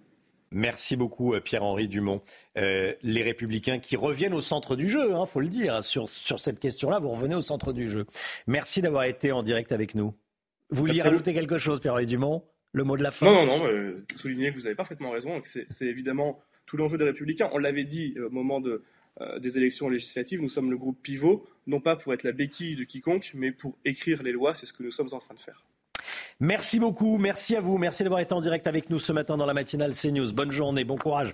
7h21, dans un instant, l'économie avec vous, Lomic Guillaume. On va parler de quoi, Lomic On va parler des paquets qui battent des, records, nombreux records de colis et de paquets envoyés pour Noël en ce moment. A tout de suite. CNews, il est 7h24. L'économie avec vous, Lomic Guillaume. Le Père Noël sera peut-être moins chargé cette année. Beaucoup de colis sont déjà arrivés dans les maisons grâce au e-commerce, c'est ça? Et oui, en effet, Romain, les Français n'ont pas attendu le 25 ou le 24 pour recevoir leurs cadeaux. En ce moment, c'est un balai inédit de livraison auquel on, assiste. L'activité des paquets et colis bat des records actuellement. Tous les acteurs du secteur hein, constatent une même hausse des paquets à distribuer avec des chiffres tout bonnement spectaculaires. Par exemple, le transporteur GLS, concurrent de Chronopost, explique qu'il livre en ce moment 450 000 paquets par jour contre 300 000 en temps normal. C'est une hausse tout simplement de 50% de son activité. Même chose chez Mondial Relais, un autre acteur de la livraison qui annonce également avoir dépassé le seuil des 450 000 colis livrés chaque jour. Pour la Poste, le pic d'activité est prévu cette semaine et la Poste observe de son côté une hausse de 6% des livraisons par rapport à Noël euh, de l'année dernière. Au total, 106 millions de colis devraient être acheminés d'ici les fêtes de fin d'année. Donc oui, pour tous, Noël 2023 s'annonce comme une année record pour l'envoi de colis. Et pourtant, et pourtant, on entend que les Français vont moins dépenser cette année en raison de l'inflation. Oui, c'est vrai, ils vont moins dépenser d'argent, mais euh, acheter le même nombre de cadeaux, 7 en moyenne par euh, Français. Ils vont aussi euh, dépenser différemment. Hein. Les achats sur Internet sont en hausse. Les Français s'y sont pris un peu plus tôt. Ils ont surtout recherché les bonnes affaires et les promotions, les meilleurs prix. Ils ont massivement profité des promotions et ont comparé plus que les autres années. Il y a aussi un autre phénomène qui prend énormément d'ampleur, c'est la hausse des achats de seconde main sur les plateformes comme Vinted ou Le Bon Coin. Ça, elle tourne à, plein et ça fait des colis et des paquets euh, en plus à distribuer, dont certains se retrouveront d'ailleurs sous le sapin puisque ce n'est plus un tabou aujourd'hui. On offre des cadeaux de seconde main, d'occasion donc. C'est donc surtout une bonne nouvelle pour les transporteurs oui, et pas seulement. Alors les transporteurs, ils ont beaucoup de travail, mais c'est aussi un, signe, ce succès du e-commerce, qui est positif pour l'économie, parce qu'on observe depuis quelques semaines une hausse du prix du carton aux États-Unis. Et pour certains, c'est un indicateur avancé de la bonne santé ou non de, de l'économie, parce que tout simplement, quand le prix du carton augmente, c'est que les entreprises commandent plus d'emballages pour répondre à plus de commandes. C'est donc un signe que l'économie se porte bien ou repart et là, c'est la première fois que le prix du carton augmente depuis mars 2022. C'est donc bon signe. Mais bon, c'est pas parce qu'on parle d'emballage qu'il faut s'emballer. ah, vous l'aviez bien préparé. Hein vous avez vu, hein, ah trois minutes pour arriver à cette chute. Parfait. Merci beaucoup. Merci Lomic. Restez bien avec nous. Tout de suite, le temps et on commence avec la météo des neiges. Retrouvez votre programme avec Photobox. Photobox, de nouvelles aventures nous attendent. Votre météo des neiges avec de superbes conditions en montagne, toujours du soleil en altitude et spécialement sur les Alpes, mais attention au risque d'avalanche de niveau 3 avec un manteau neigeux toujours instable en raison du redoux. Pour la Plagne, moins 3 à moins 5 degrés, des températures en légère hausse avec également ce risque d'avalanche et 50 cm de neige sur les pistes. Dirigeons-nous cette fois-ci vers l'Alpe d'Huez ou encore Champs-Rousse, moins 6 degrés pour Champs 30 cm de neige et là aussi un risque d'avalanche marqué. C'était votre programme Avec Photobox. Photobox, de nouvelles aventures nous attendent. La météo avec vous, Alexandra Blanc. Votre programme avec Groupe Verlaine. Rénovation globale avec aide de l'État pour améliorer la performance énergétique de votre logement. Groupeverlaine.com la météo avec vous, Alexandra, et attention au brouillard ce matin. Oui, du brouillard, notamment du côté de Lyon, du côté de la Bourgogne ou encore de Bergerac ou de Bordeaux. D'ailleurs, les brouillards sont parfois localement givrants en raison de températures négatives. Vous le voyez donc sur ces images à Lyon, visibilité particulièrement réduite ce matin.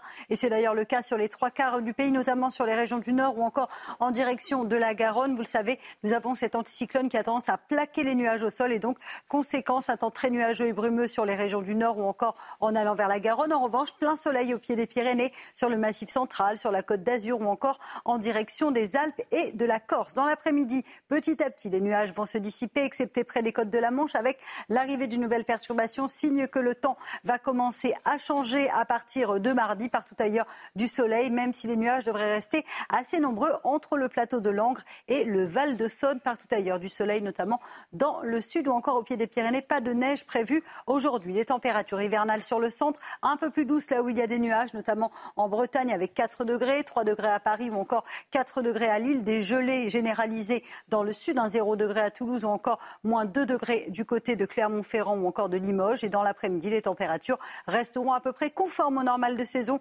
excepté en Bourgogne où vous aurez seulement 3 petits degrés à Dijon, tandis que vous aurez 8 degrés à Bordeaux et localement 14 degrés entre Marseille et Montpellier où le soleil sera bel et bien au rendez-vous aujourd'hui.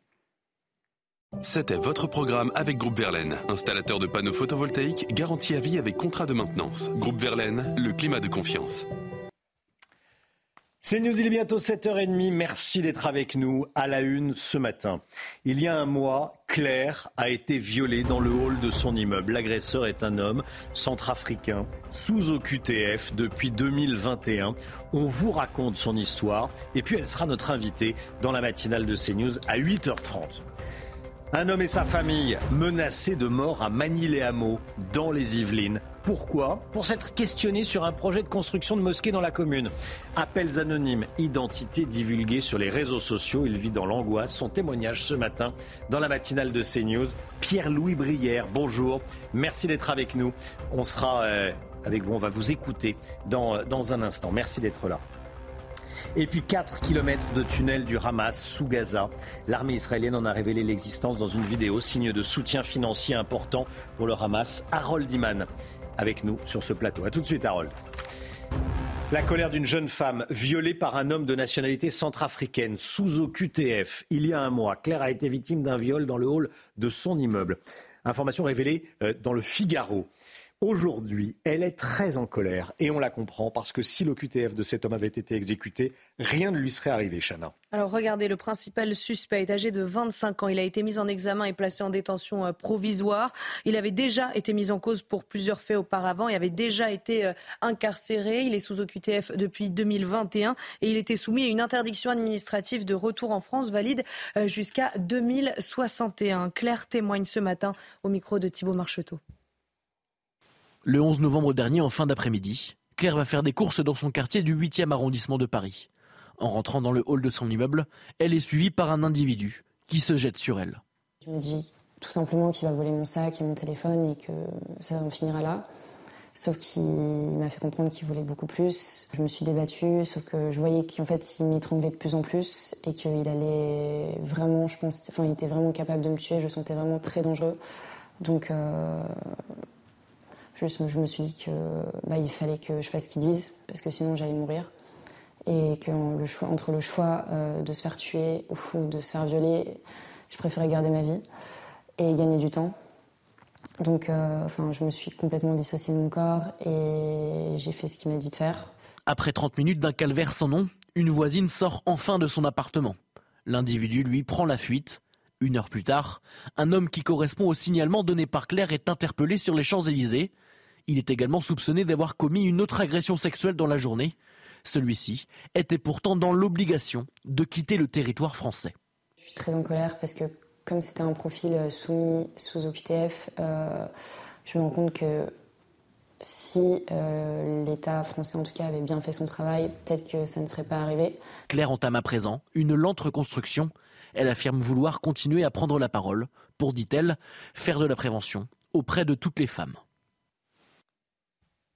Voilà, Claire qui sera avec nous à 8h30 sur ce, sur ce plateau.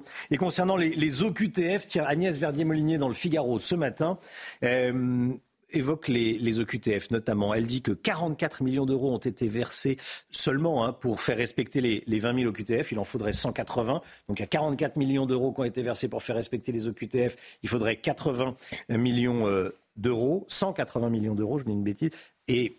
En parallèle, 900 millions d'euros ont été versés aux 1350 associations qui assurent des missions d'accueil et des missions d'assistance juridique, notamment euh, pour aider les, migrants à contrecarrer les, OQTF. Donc vous avez 44 millions d'euros d'un côté, 900 millions d'euros euh, de l'autre. Je trouvais ça euh, intéressant. Je trouvais ça intéressant d'en parler ce matin.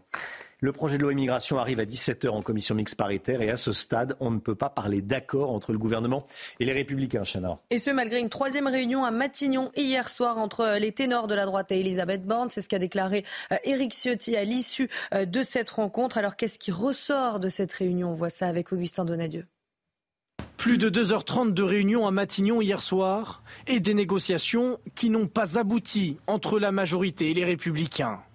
À quelques heures de la commission mixte paritaire qui doit décider du sort du projet de loi immigration, les cadres du parti de droite n'ont pas trouvé d'accord avec la première ministre. Le président du parti, Éric Ciotti, met la pression sur l'exécutif. À ce stade, on ne peut pas parler d'accord, nous demandons des engagements pour accélérer la délivrance des laissés-passer consulaires, notamment avec les pays du Maghreb, pour que les procédures d'éloignement sortent des taux d'exécution ridiculement faibles que l'on rencontre aujourd'hui. Mais des compromis semblent déjà se dessiner, notamment au sujet des prestations sociales. Elles ne seraient délivrées aux étrangers en situation régulière qui ne travaillent pas qu'au bout de cinq ans de présence sur le territoire. Au sujet de l'aide médicale d'État que les sénateurs LR veulent transformer, Éric Ciotti aurait obtenu sa suppression du texte en vue d'une future réforme. Un courrier doit être adressé au président du Sénat sur le calendrier d'une réforme de l'AME que nous voulons voir réalisée au début de l'année 2024. Éric Ciotti a aussi dit attendre une nouvelle rédaction de l'article 4 bis portant sur la régularisation des travailleurs sans papier dans les métiers en tension, disant souhaiter que ces décisions soient tout à fait exceptionnelles et très encadrées. L'armée israélienne dit avoir découvert le plus grand tunnel creusé sous la bande de Gaza. Il mesure plus de 4 km de long et plus de 2 mètres de haut. Il est suffisamment large pour que des voitures puissent y passer, Chana. Hein. Et selon Tsahal, la construction de ce tunnel aurait coûté euh, plusieurs millions d'euros, ce qui interroge une nouvelle fois euh, sur la question du financement du Hamas. Harold Iman euh, avec nous. Cela montre que le Hamas avait des moyens financiers considérables, Harold. Euh, tout à fait, parce que le Hamas, depuis longtemps, détourne l'aide internationale à Gaza. Gaza vit sous perfusion internationale, car plus de la moitié de la population est officiellement classée réfugiée au sens de l'ONU. Et, donc l'ONU euh, finance, euh, l'Union européenne finance, à chaque fois c'est 100 millions, 200 millions, 300 millions l'Iran finance, ne devrait pas, mais finance, et le Qatar aussi, à raison de 300 millions par an. Et tout ceci, pour le Qatar en tout cas, est légal. Mais il y a les voies illégales qui entrent. Euh, il y a des euh, sociétés, euh, par exemple, cotées en bourse, qui appartiennent au Hamas, qui a utilisé l'argent de l'aide détournée. Et cela devient si grand que le Hamas est capable de financer la construction d'un tunnel qui est de niveau de génie public assez élevé. Et le Mossad a compris il y a quelques années le détour financier qui avait été entrepris par le Hamas. Ils ont alerté leur hiérarchie, qui a alerté le niveau politique en Israël, mais c'est là que la décision de réprimer a été enterrée, car la tactique consistait à contenter le Hamas pour qu'il ne bouge pas et il s'encroute dans une espèce de confort. Erreur de calcul, évidemment. Merci beaucoup, Harold Iman. Restez bien sur CNews. Dans un instant, nous serons avec vous, Pierre-Louis Brière, habitant de Manille-les-Hameaux. Vous avez été euh, menacé de mort parce que vous avez posé des questions sur un projet de construction de mosquée dans votre commune des Yvelines. On en parle dans un instant. A tout de suite. Bon réveil.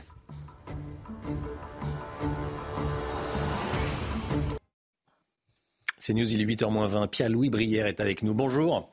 Bonjour. Merci d'être, euh, merci d'être là. Vous habitez Manille-les-Hameaux. Vous êtes un habitant de Manille-les-Hameaux avec votre femme et vos enfants. Et euh, pour être euh, tout à fait transparent, j'ai lu votre histoire dans le JDD, dans le journal du dimanche hier, article de Geoffroy Antoine. Et vous avez été menacé de mort parce que vous avez posé des questions dans votre commune sur la construction d'une mosquée. C'est une petite commune, enfin une moyenne commune des, Yvelines, 10 000 habitants. Déjà, racontez-nous comment on en est arrivé à ces menaces. Alors en fait, au départ, on a, avec quelques habitants, on a créé euh, ce qu'on appelait un comité de citoyens, dans lequel on est aujourd'hui 350 avec un objectif très simple qui était de, euh, de vouloir préserver, améliorer notre cadre et notre qualité de vie dans cette commune. Euh, et en fait, dans, ce cadre-là, on était amené à être vraiment en vigilance sur ce qui pouvait se passer dans notre, ville. Euh, et puis, donc, il y a quelques temps, on a été alerté par un mal d'habitants sur des rumeurs sur une mosquée qui ne dit pas vraiment son nom, sur un sujet porté par la mairie. Euh, donc dans ce cadre-là, on s'est saisi euh, du sujet euh, et on a simplement posé des questions qui nous semblaient tout à fait légitimes sur ce que serait ce projet. Est-ce qu'il s'agit d'une mosquée? Est-ce qu'il s'agit d'une salle de prière? D'où viennent les financements? Parce que près de 400 000 euros ont été récoltés par l'association des musulmans de Mani. quelle obédience y sera? Donc et même des questions très locales sur l'emplacement choisi, les problèmes de stationnement. Et il a suffi de ça pour, euh, voilà, pour euh, recevoir ensuite euh, plusieurs menaces de mort, hmm. pour que mes informations personnelles circulent sur les réseaux sociaux, avec un procès en islamophobie, en racisme et en xénophobie. donc voilà, j'ai dû quitter mon domicile en pleine nuit euh, suite aux menaces et de nombreux appels masqués des personnes. Euh, Donc ça, ça veut dire très concrètement, il y a des gens, petit 1, qui diffusent vos coordonnées euh, personnelles sur les réseaux sociaux.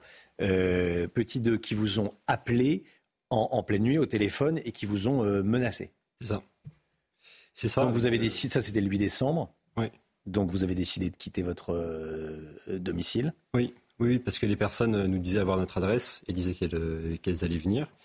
Donc on a jugé plus prudent de, se mettre à l'abri.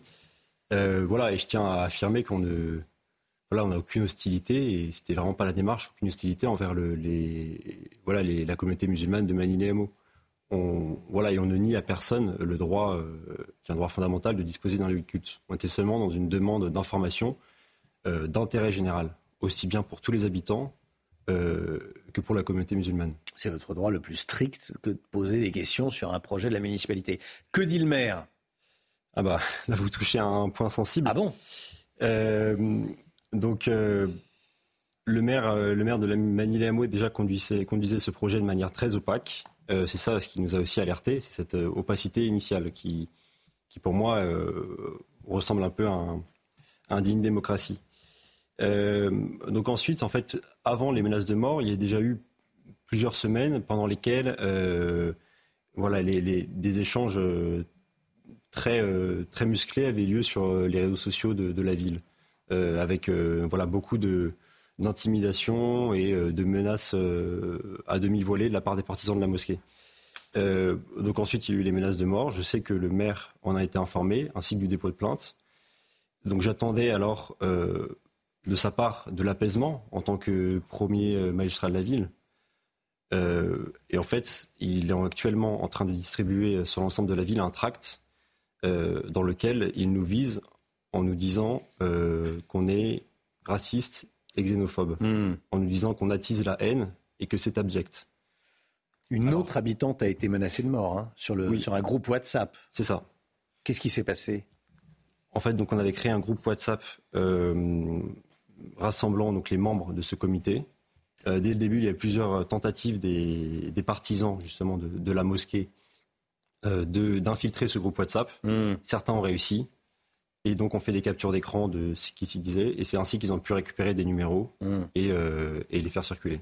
Ce qui est scandaleux, c'est que des oppositions sur des projets euh, dans des villes, euh, ça date pas d'hier. Mm. Mais on se met dans une salle et on en discute. Le ton peut monter un petit peu, mais on en est à des menaces de mort.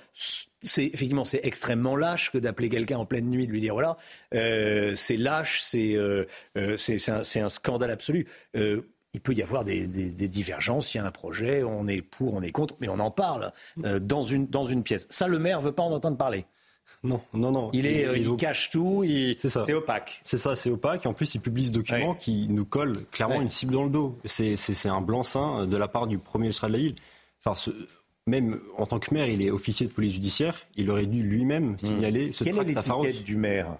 Il est, euh, c'est le mouvement de Benoît Hamon, hein Oui, c'est Génération S, mais c'est un maire. C'est à gauche, très à gauche? Très à gauche, qui parraine notamment Jean-Luc Mélenchon à la présidentielle qui parraine Jean-Luc Mélenchon à la présidentielle.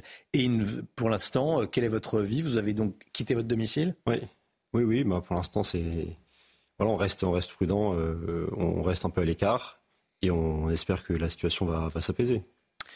On l'espère pour vous, en tout cas, voilà, et qu'on revienne à un débat démocratique. La démocratie, c'est idée contre idée, c'est pas des menaces de mort. C'est évidemment, euh, j'espère qu'on va retrouver ceux qui vous ont fait ça, petit 1, parce que on fait, voilà, si on défend le projet d'une mosquée, on a le droit de défendre le projet d'une mosquée, on a le droit de s'y opposer accessoirement, mm. et, euh, et, ça se règle euh, avec le vote. Et, et quand on est maire, on essaie d'arranger les choses et on souffle pas sur les braises. Voilà ce que j'en pense. Merci beaucoup Pierre Lebrière. Merci d'être venu ce matin sur le plateau de la, de la matinale de CNews pour nous expliquer ce que vous vivez avec votre femme et, vos, et vos enfants. Merci pour votre invitation. Bon courage à vous.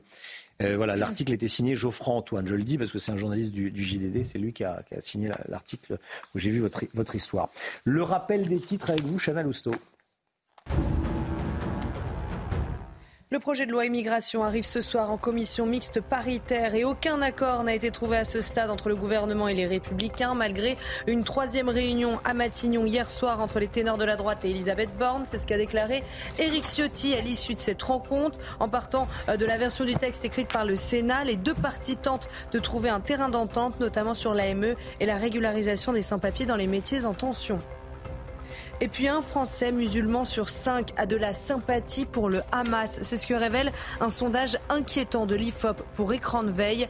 Autre chiffre marquant, près d'un Français musulman sur deux considère les attaques terroristes du 7 octobre comme des actions de résistance contre la colonisation. Merci Chana. On va parler à présent de la France qui compte de moins en moins d'agriculteurs. On en parle avec vous, le Guillot. En 50 ans, le nombre d'agriculteurs a fortement diminué en France. Combien était-il en 1970 et, surtout, combien sont-ils aujourd'hui? En 1970, Romain, ils étaient 1,6 million d'agriculteurs euh, en France, euh, dont mon grand-père d'ailleurs. Lors du dernier recensement agricole, ils n'étaient plus que 389 000. Mais surtout, on constate un vieillissement inquiétant de la population restante d'agriculteurs. En 10 ans, la proportion de chefs d'exploitation âgés de 50 ans a fortement augmenté et cette population est même devenue majoritaire. Les 50 ans et plus représentent désormais 60% des agriculteurs en France.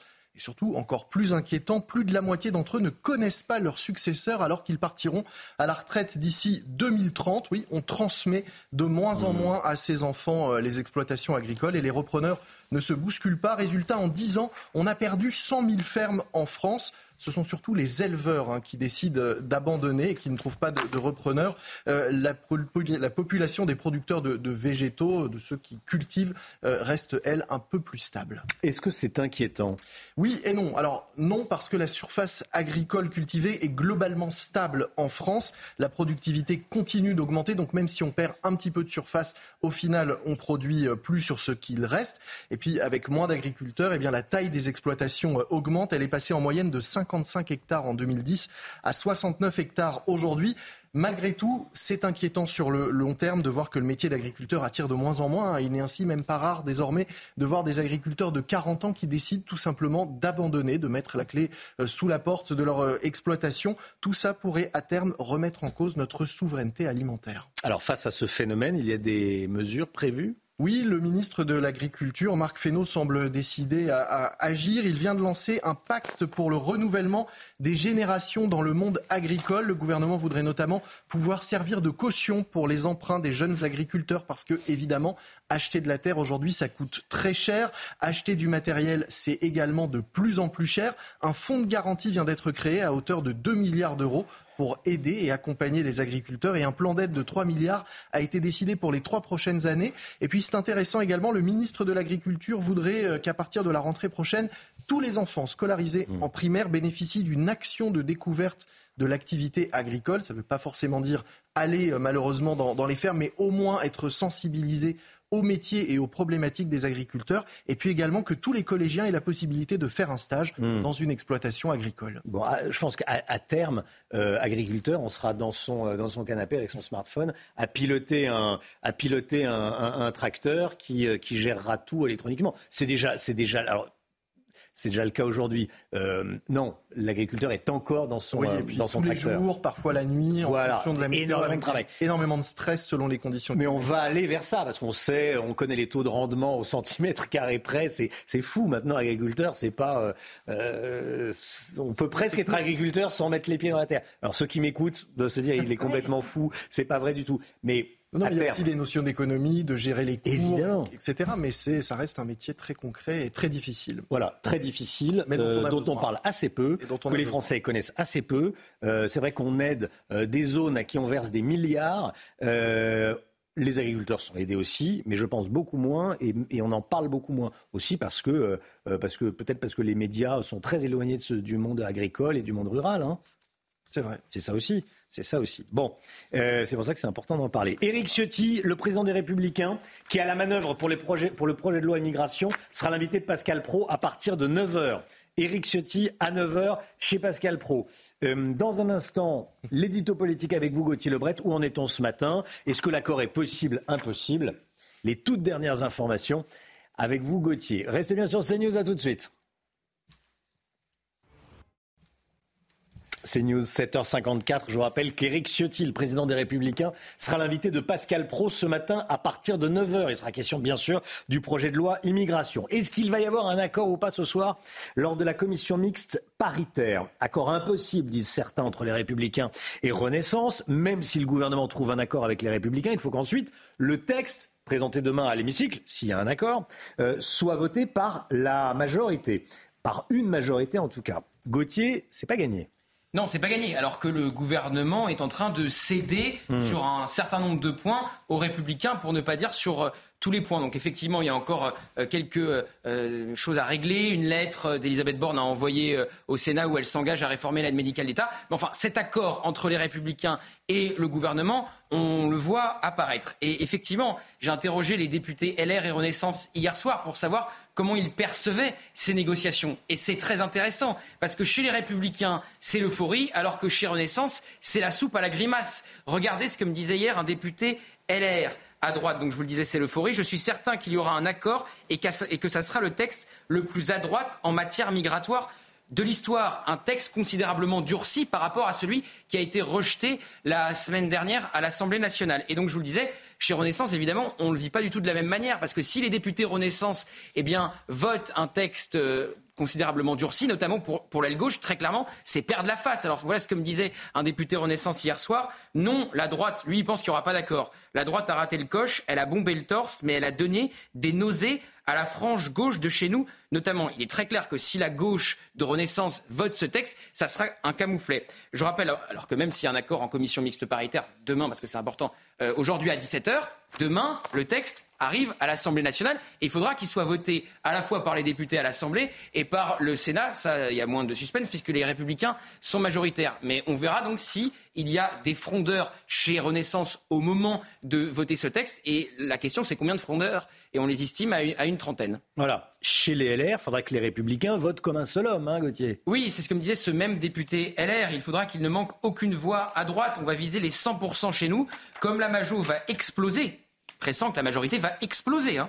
Si on ne fait pas 100% chez les LR, le texte ne passe pas, car il reconnaît que la majorité a déjà beaucoup mangé son chapeau, euh, au risque même de s'étouffer. Cette histoire peut créer de fait une nouvelle majorité de circonstances à l'Assemblée nationale. Si ce texte passe grâce aux voix des républicains et à l'aile droite de la majorité, il y a une nouvelle majorité à l'Assemblée. Euh, ça laissera des traces profondes, ça c'est certain, euh, chez Renaissance.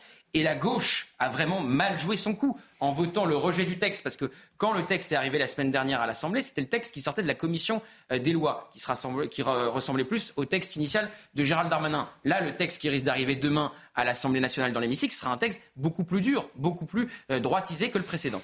Merci beaucoup Gauthier Lebret.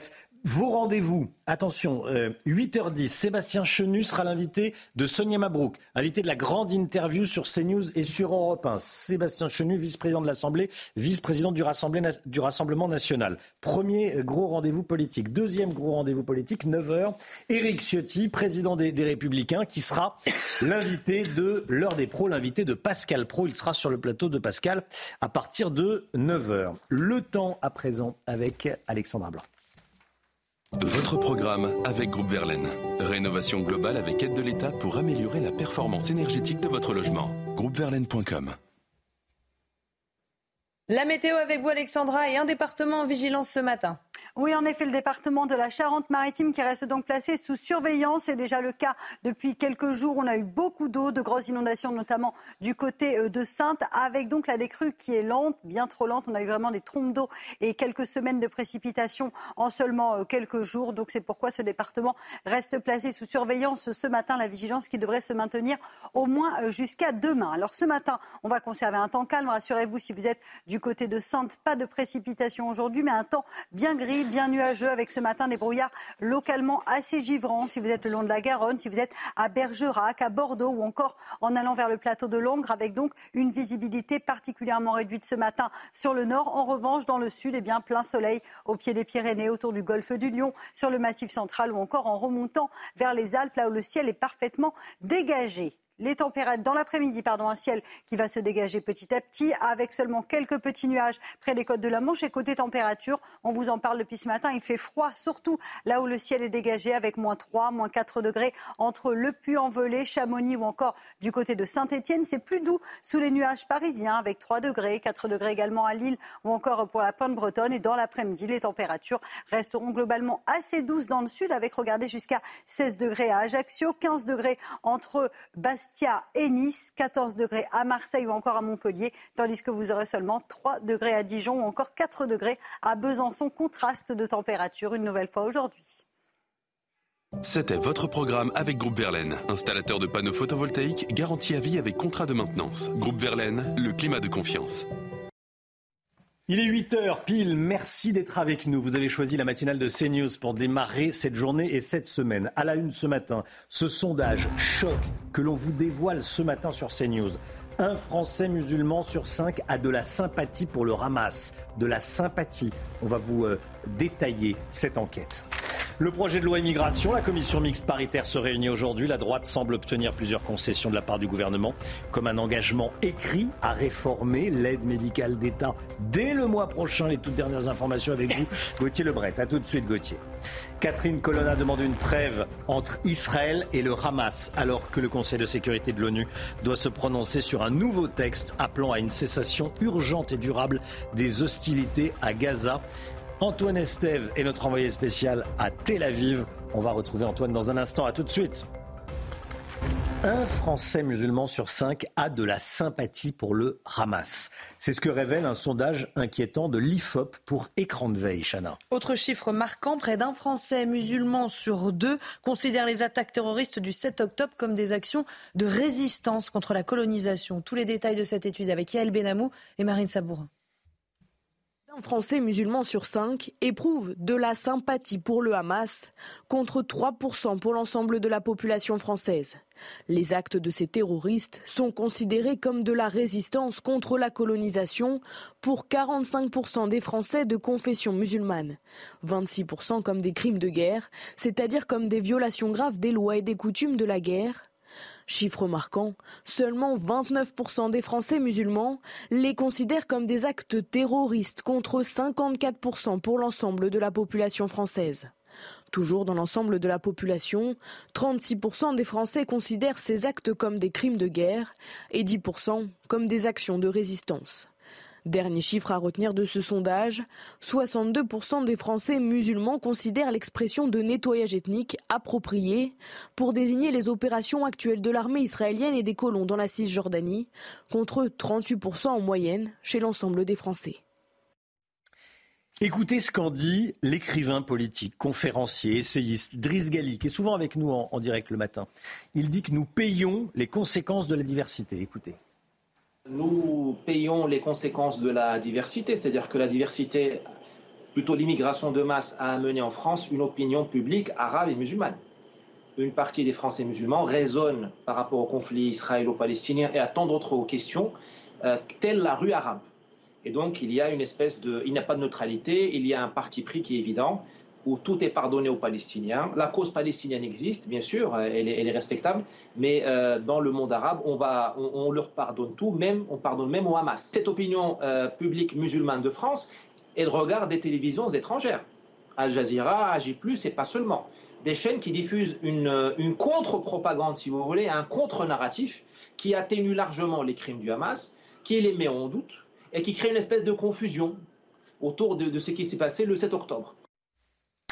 Le projet de loi immigration, Elisabeth Borne a donc reçu hier à Matignon les ténors des Républicains, notamment Éric Ciotti, qui sera chez Pascal Pro à partir de 9h. Gauthier Lebret, qu'est-ce qui ressort de cette réunion? Où en est-on? Ce matin, il est 8h, dans 9h va débuter la CMP, la commission mixte paritaire. Où est-ce qu'on en est à l'heure qu'il est? Alors Éric Ciotti a dit euh, hier soir, on verra ce qu'il dit ce matin chez Pascal Pro, qu'il n'y a pas d'accord pour le moment. Mais on s'en rapproche grandement parce que le gouvernement est en train de céder sur tout un tas de points euh, aux Républicains. Alors après, c'est pas parce qu'il y a un accord, un deal qui est trouvé à Matignon entre Elisabeth Borne et Eric Ciotti qu'il y aura un vote des députés de la majorité ensuite. Ça, c'est le vrai suspense. Comment voter sans perdre la face? C'est compliqué pour les députés de l'aile gauche de la majorité et notamment Sacha Oulier. Alors on va regarder point par point sur quoi se dessine cet accord. Sur l'aide médicale d'État, les sénateurs LR voulaient la supprimer. Elisabeth Borne leur dit on retire cette suppression du texte. De toute façon, ça serait retoqué par le Conseil constitutionnel et on fera un texte à part pour la réformer. Éric Ciotti dit ça suffit pas. faut nous mettre ça par écrit et il faut envoyer un courrier ce matin à Gérard Larcher avec un calendrier précis pour réformer cette aide médicale d'État. Ensuite, il y a la régularisation, la fameuse régularisation qui fait couler tant d'encre depuis plus d'un an, des travailleurs sans papier dans les métiers en tension. C'est, ça a été modifié par le Sénat. C'est le préfet qui a la main et qui régularise au cas par cas. Et Éric Ciotti demande à Elisabeth Borne d'ajouter un point très important pas Le sans-papier, le travailleur sans-papier fait sa demande au préfet. Si la demande est refusée, il ne peut pas faire appel. Ensuite, il y a la déchéance de nationalité pour les binationaux tueurs de policiers. Ça, ça avait été voté par le Sénat et supprimé par la commission des lois de l'Assemblée nationale. Finalement, il y aurait accord sur ce point. Euh, enfin, il y a la fin de l'automaticité du droit du sol. Ça aussi, c'est un, changement important. C'est plus automatique. C'est pas parce que euh, vous êtes né en France qu'à 18 ans, vous recevez automatiquement la nationalité française. Et puis, il y a les prestations sociales. Alors là, il y a eu un compromis aussi entre euh, les républicains et le gouvernement. C'est assez pointu, donc écoutez bien. Les prestations sociales sont réservées aux Français et pour les étrangers, pour les étrangers, notamment les allocations familiales, il faudra attendre 5 ans pour ceux qui ne travaillent pas et 30 mois, 2 ans et demi pour ceux qui travaillent. Il y aurait eu accord sur ce point entre le gouvernement et euh, les Républicains. Gérald Darmanin l'a dit hier soir. Ça lui fait pas plaisir, ça lui fait pas du tout plaisir ce point-là, mais il faut bien trouver des accords pour tenter un vote à mmh. l'Assemblée nationale. Je rappelle le calendrier à 17h en commission mixte paritaire et si à deal demain dans l'hémicycle et ça va être très intéressant de scruter les députés de l'aile gauche de Renaissance. Comment peuvent-ils voter ce texte sans perdre la face ça va être compliqué. Ça va être compliqué. C'est important hein, ce qui a été décidé, enfin ce qui pourrait être décidé sur les, les, les, aides, les aides non contributives, euh, comme les APL ou les, ou les allocations euh, familiales. Euh, Éric Ciotti, 9 heures dans l'heure des pros. Merci beaucoup Gauthier. Euh, limpide. La situation au Proche-Orient. Depuis Israël, la ministre française des Affaires étrangères appelle à une nouvelle trêve immédiate et durable dans la bande de Gaza. On rejoint tout de suite notre envoyé spécial en Israël, Chana. Hein. Antoine Estève, bonjour. Vous êtes à Tel Aviv. Le Conseil de sécurité de l'ONU doit se prononcer aujourd'hui sur un nouveau texte pour une cessation urgente et durable des hostilités à Gaza. Effectivement, le 9, décembre dernier, souvenez-vous, déjà ce même texte avait été proposé euh, face au Conseil de sécurité de l'ONU et les États-Unis avaient voté contre par veto. Alors le projet de loi, cette fois-ci, le projet de résolution est préparé euh, par les Émirats arabes unis, soutenu par plus de 130 pays arabes. Israël, ici, commence à se sentir seul dans ce concert de nations qui demandent un cessez-le-feu. Cette fois-ci, il demande l'arrêt des hostilités dans la durabilité, mais surtout l'entrée de la distribution de l'aide humanitaire de, façon massive. Vous savez que pour l'instant, seuls quelques camions pénètrent dans Gaza par le terminal de Rafah qui se trouve au sud euh, du côté égyptien. Jusqu'ici, le gouvernement israélien est resté complètement euh, sourd face à ces demandes euh, de la communauté internationale. À Tel Aviv, évidemment, les familles des otages, là où je me trouve en ce moment, commencent à réagir à ces demandes de cessez-le-feu. elles ont rencontré d'ailleurs hier soir le coordinateur national pour les otages. Elles lui ont demandé de ne pas oublier les familles des otages et surtout de continuer à faire très attention en allant les rechercher dans ces tunnels, dans ces souterrains de la bande de Gaza. De son côté, le porte-parole du gouvernement a répondu de façon très laconique encore hier qu'il n'y avait pas besoin de manifester pour les otages car l'armée travaille 24 heures sur 24 dans la bande de Gaza. Antoine Estève, en duplex de Tel Aviv. Merci beaucoup, euh, Antoine. Un adolescent interpellé dans les Yvelines après avoir menacé de mort l'un de ses professeurs. On vous raconte cette histoire depuis le début de la matinale. C'est un élève de terminale au lycée catholique Blanche de Castille, au Chênay, près de Versailles, dans les Yvelines. Il a publié un message ultra violent sur Instagram, accompagné d'une photo euh, de l'enseignant. Pourtant, le professeur dit n'avoir jamais eu de conflit avec le jeune homme. Euh, l'enseignant est professeur de mathématiques. Il décrit l'élève comme solitaire et euh, souvent absent. Euh, né en 2006, l'élève n'avait jusqu'à présent aucun antécédent judiciaire. Il est 8h08. Restez bien avec nous dans un instant. Sébastien Chenu, vice-président de l'Assemblée nationale et vice-président euh, du Rassemblement national, sera l'invité de Sonia Mabrouk. Grande interview CNews Europe 1. À tout de suite. C'est News, il est 8h12. Bienvenue à tous. Tout de suite, c'est la grande interview. Sonia Mabrouk reçoit ce matin Sébastien Chenu, vice-président RN de l'Assemblée nationale. Et place donc à la grande interview sur CNews Europe 1. Bonjour Sébastien Chenu. Bonjour madame. Et bienvenue. Vous êtes le vice-président de l'Assemblée nationale, député Rassemblement national du Nord. Alors c'est le jour J euh, pour le texte immigration et la commission mixte paritaire qui se réunira tout à l'heure à 17h. Hier, Sébastien Chenu, à l'issue d'une ultime réunion entre Elisabeth Borne et les dirigeants LR, il y a eu de nouvelles concessions. On va en parler sur le fond. Mais ma première question concerne la forme. Comment vous voyez ce qui est en train de se passer et ce qui va se jouer ce soir? On a le sentiment d'une grande confusion. C'est-à-dire qu'on a le sentiment euh, que des partis politiques qui ne pensent pas la même chose essayent de se mettre d'accord à tout prix sur un texte qui, au fond, ne changera probablement pas grand-chose euh, en l'état ou ouvrira au pire une voie supplémentaire d'immigration illégale. Donc de toute façon, le résultat a peu de chances d'être très satisfaisant. Mais on a le sentiment que ces gens, que ces députés de partis différents ne savent pas trop où ils vont, ne savent pas trop ce qu'il faut faire en matière de politique migratoire et que donc c'est un bricolage pour essayer à la fin euh, d'accoucher d'un texte parce que tout ce qu'ils veulent, c'est pouvoir dire on a fait quelque chose. Simplement, quand on n'a pas l'esprit clair, quand on ne sait pas où on va, quand on envisage, comme les macronistes, l'immigration comme un projet, à la fin, il y a peu de chances que tout ça donne un résultat très probant. Bricolage, dites-vous, Sébastien Chenu, un bricolage auquel participe, en tous les cas, il est présent à la commission mixte paritaire, un, membre du, Rassemblement national. Quelle consigne lui donnez-vous? Oui, mais vous savez, nous, nous, siégeons euh, là où nous avons le droit de siéger, nous apportons notre contribution, nous faisons entendre notre voix.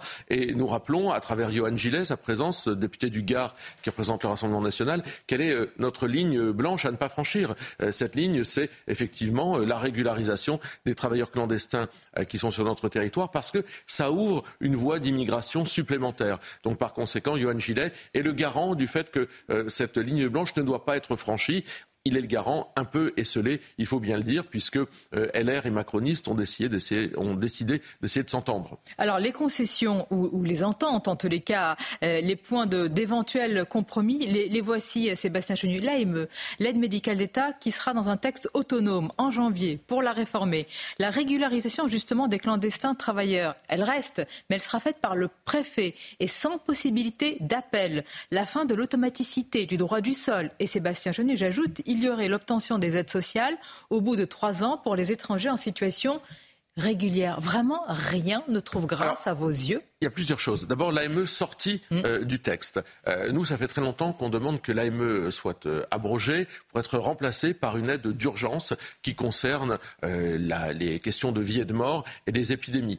C'est exactement, d'ailleurs, je le dis, ce que préconisait Patrick Stefanini. Parce qu'on nous a dit, oui, mais Patrick Stefanini, dans un rapport, considère qu'on peut maintenir l'AME. Moi, j'ai retrouvé le bouquin de Patrick Stefanini de 2020 qu'il m'avait gentiment dédicacé, dans lequel il explique que non seulement c'est l'aide la plus généreuse d'Europe, qui existe en matière de de, santé, que c'est une aide euh, qui suscite de très nombreux abus et qu'effectivement, il vaut mieux comme le Rassemblement national le propose, en faire une aide dirigée vers les situations D'accord, mais dans le rapport que vous citez, Stéfanini et Vin, euh, il est dit euh, des choses un peu plus oui, différentes. C'est là où on voit que Patrick Stefanini était beaucoup moins libre que lorsqu'il écrivait lui-même ah, des vous livres. Pensez qu'on lui dicte bah, il, a fait visiblement quelques concessions. Nous, nous considérons que toute aide inconditionnelle, et c'est le cas de, euh, l'AME, elle suscite des abus et qu'il faut corriger ces abus. Nous considérons donc qu'il faut la remplacer par une aide médicale d'urgence euh, qui serait tournée vers les situations d'urgence vitale et d'épidémie euh, pour effectivement arrêter de soigner. si un texte autonome en janvier, peut-être qu'on ira vers cela. Mais est-ce qu'on ira vers cela? Vous voulez quoi Une garantie bah, bah, il, serait bien que, bah oui, il serait bien que la première ministre s'engage. C'est ce que demande apparemment Éric Ciotti. D'accord, mais demander n'est pas forcément obtenir. Nous, nous avons fait des propositions et je veux dire que lorsque la suppression de l'AME a été portée en débat à l'Assemblée nationale, on a déjà débattu de ça. Il y a déjà eu un vote. Les macronistes s'y sont opposés. Donc moi, je n'ai pas beaucoup confiance euh, dans euh, la majorité macroniste qui a déjà voté contre, une fois euh, la fin de l'AME pour la remplacer par une aide médicale d'urgence et qui là nous dit bah, finalement peut-être qu'on se délivrerait six mois après. Donc, ça c'est la même. Donc vous n'avez pas l'air de croire du tout bah, à ce, qui, se passe, ce qui va se passer dès demain, même s'il y a accord ce soir, vous vous dites. Non mais là je vous parle de l'AME. Sur l'AME on attend des garanties puisqu'on a vu la majorité macroniste faire exactement le contraire. Donc, on a besoin de garanties. Après, vous avez euh, les prestations euh, sociales en échange euh, de, j'allais dire, d'une contribution travaillée en France. Mais combien de temps? Je veux dire, si ça suffit d'avoir travaillé 24 euh, heures, d'avoir été en intérim, euh, ben, c'est pas possible de continuer à bénéficier des prestations sociales qui sont le fruit du travail en réalité, des Français. Vous ne voulez pas de texte, vous ne voulez pas de compromis. Non mais, ce qu'on ne veut pas, c'est d'un texte qui ne protège pas euh, les Français et qui ne soit pas au niveau du défi qui est devant nous. Le défi migratoire qui est devant nous, est énorme. Et envoyer des signaux qui seraient des signaux de faiblesse, euh, du bricolage, euh, des aternoiements pour obtenir finalement à la sortie un texte qui ne change rien, qui ne règle rien, c'est reculer. Ce n'est même pas avancer, ce n'est même pas faire du surplace, c'est reculer. Donc nous, nous souhaitons reculer, un texte. Oui, bah, parce qu'on envoie un signal.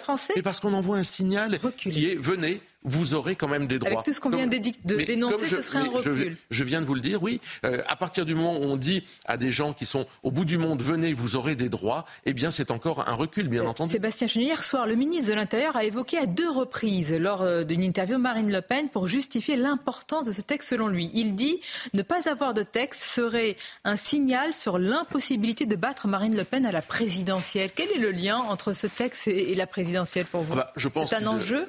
Ils ont compris que c'était un enjeu central euh, des années qui nous attendent. Vous savez, les, migrations, euh, et nous n'en sommes qu'au début, euh, vont continuer, qu'elles soient économiques, qu'elles soient écologiques.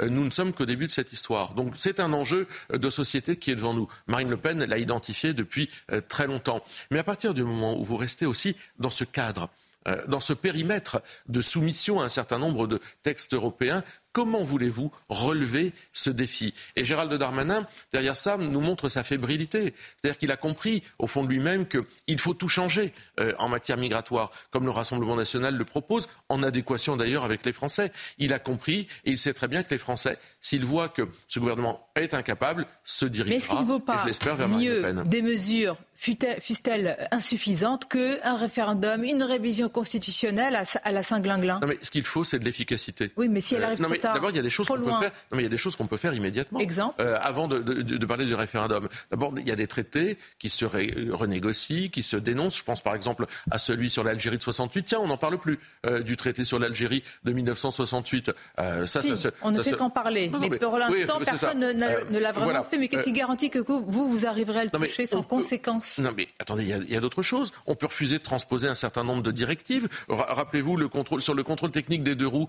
on a refusé de transposer ces directives. Donc il y a des choses avant même un référendum que le gouvernement peut faire. Euh, les, demandes de droit d'asile dans les pays d'origine, on peut le faire aussi. Le Danemark l'a fait. Pourquoi est-ce que la France ne le ferait pas? Ça ne nous fait pas sortir de l'Union européenne. Donc vous voyez, même avant le référendum que nous demandons, d'interroger les Français, référendum pour modifier la Constitution, pour rendre notre droit national supérieur au droit européen, euh, eh bien, euh, il y a des choses à faire. Ce gouvernement ne le fait pas. Sur le plan politique, Sébastien euh, Chenu, selon les révélations d'Europe 1, Emmanuel Macron prépare un grand chambardement après les fêtes. Il faut croire un grand remaniement. Est-ce que cela va suffire? Il a d'ores et déjà exclu la, dissolution que vous appelez de vos voeux. Est-ce que c'est un sursaut suffisant? Non, mais si le chambardement, euh, c'est euh, indiquer la porte de la sortie à Elisabeth Borne, ça ne va pas nous amener très loin. C'est changer de cap politique. Or, Emmanuel Macron, sur les questions régaliennes, ne sait pas où il va. Lui, il voit d'une façon angélique l'immigration comme un projet, comme quelque chose euh, d'extraordinaire, là où nous, nous voyons avec les Français euh, qu'elle fait peser un, danger euh, sur la société française. sur les questions économiques et sociales, Emmanuel Macron pense que tout va bien. Je pense qu'il faut libérer les énergies, comme il le disait, c'est-à-dire un tas de conneries qu'il nous a racontées pendant sa campagne oh, et qui, à la fin, mais oui, et qui, oh à la fin, amène les Français à être beaucoup plus exposés aux politiques ultralibérales. Vous demandez la, la dissolution est-ce que vous la demandez bah, euh, Emmanuel Macron n'a aucun intérêt à dissoudre. Euh, et, au fond, est-ce que vous le dites, Sébastien Chenu, avec. Si, il a un intérêt. Lequel Il Éreinter un Premier ministre si c'est le RN en cas de victoire avoir, à avoir une majorité stable. Et nous, nous pensons euh, que nous pouvons demain euh, avoir une majorité. Ça, c'est du bluff ou c'est la réalité, la dissolution que vous demandez de vos voeux Parce qu'on a l'impression que vous le dites avec panache ah sur les, dans les médias, mais en sommes, réalité. Nous sommes à la disposition des Français pour mener une autre politique. Cette politique, les Français la connaissent. Marine Le Pen euh, l'expose régulièrement.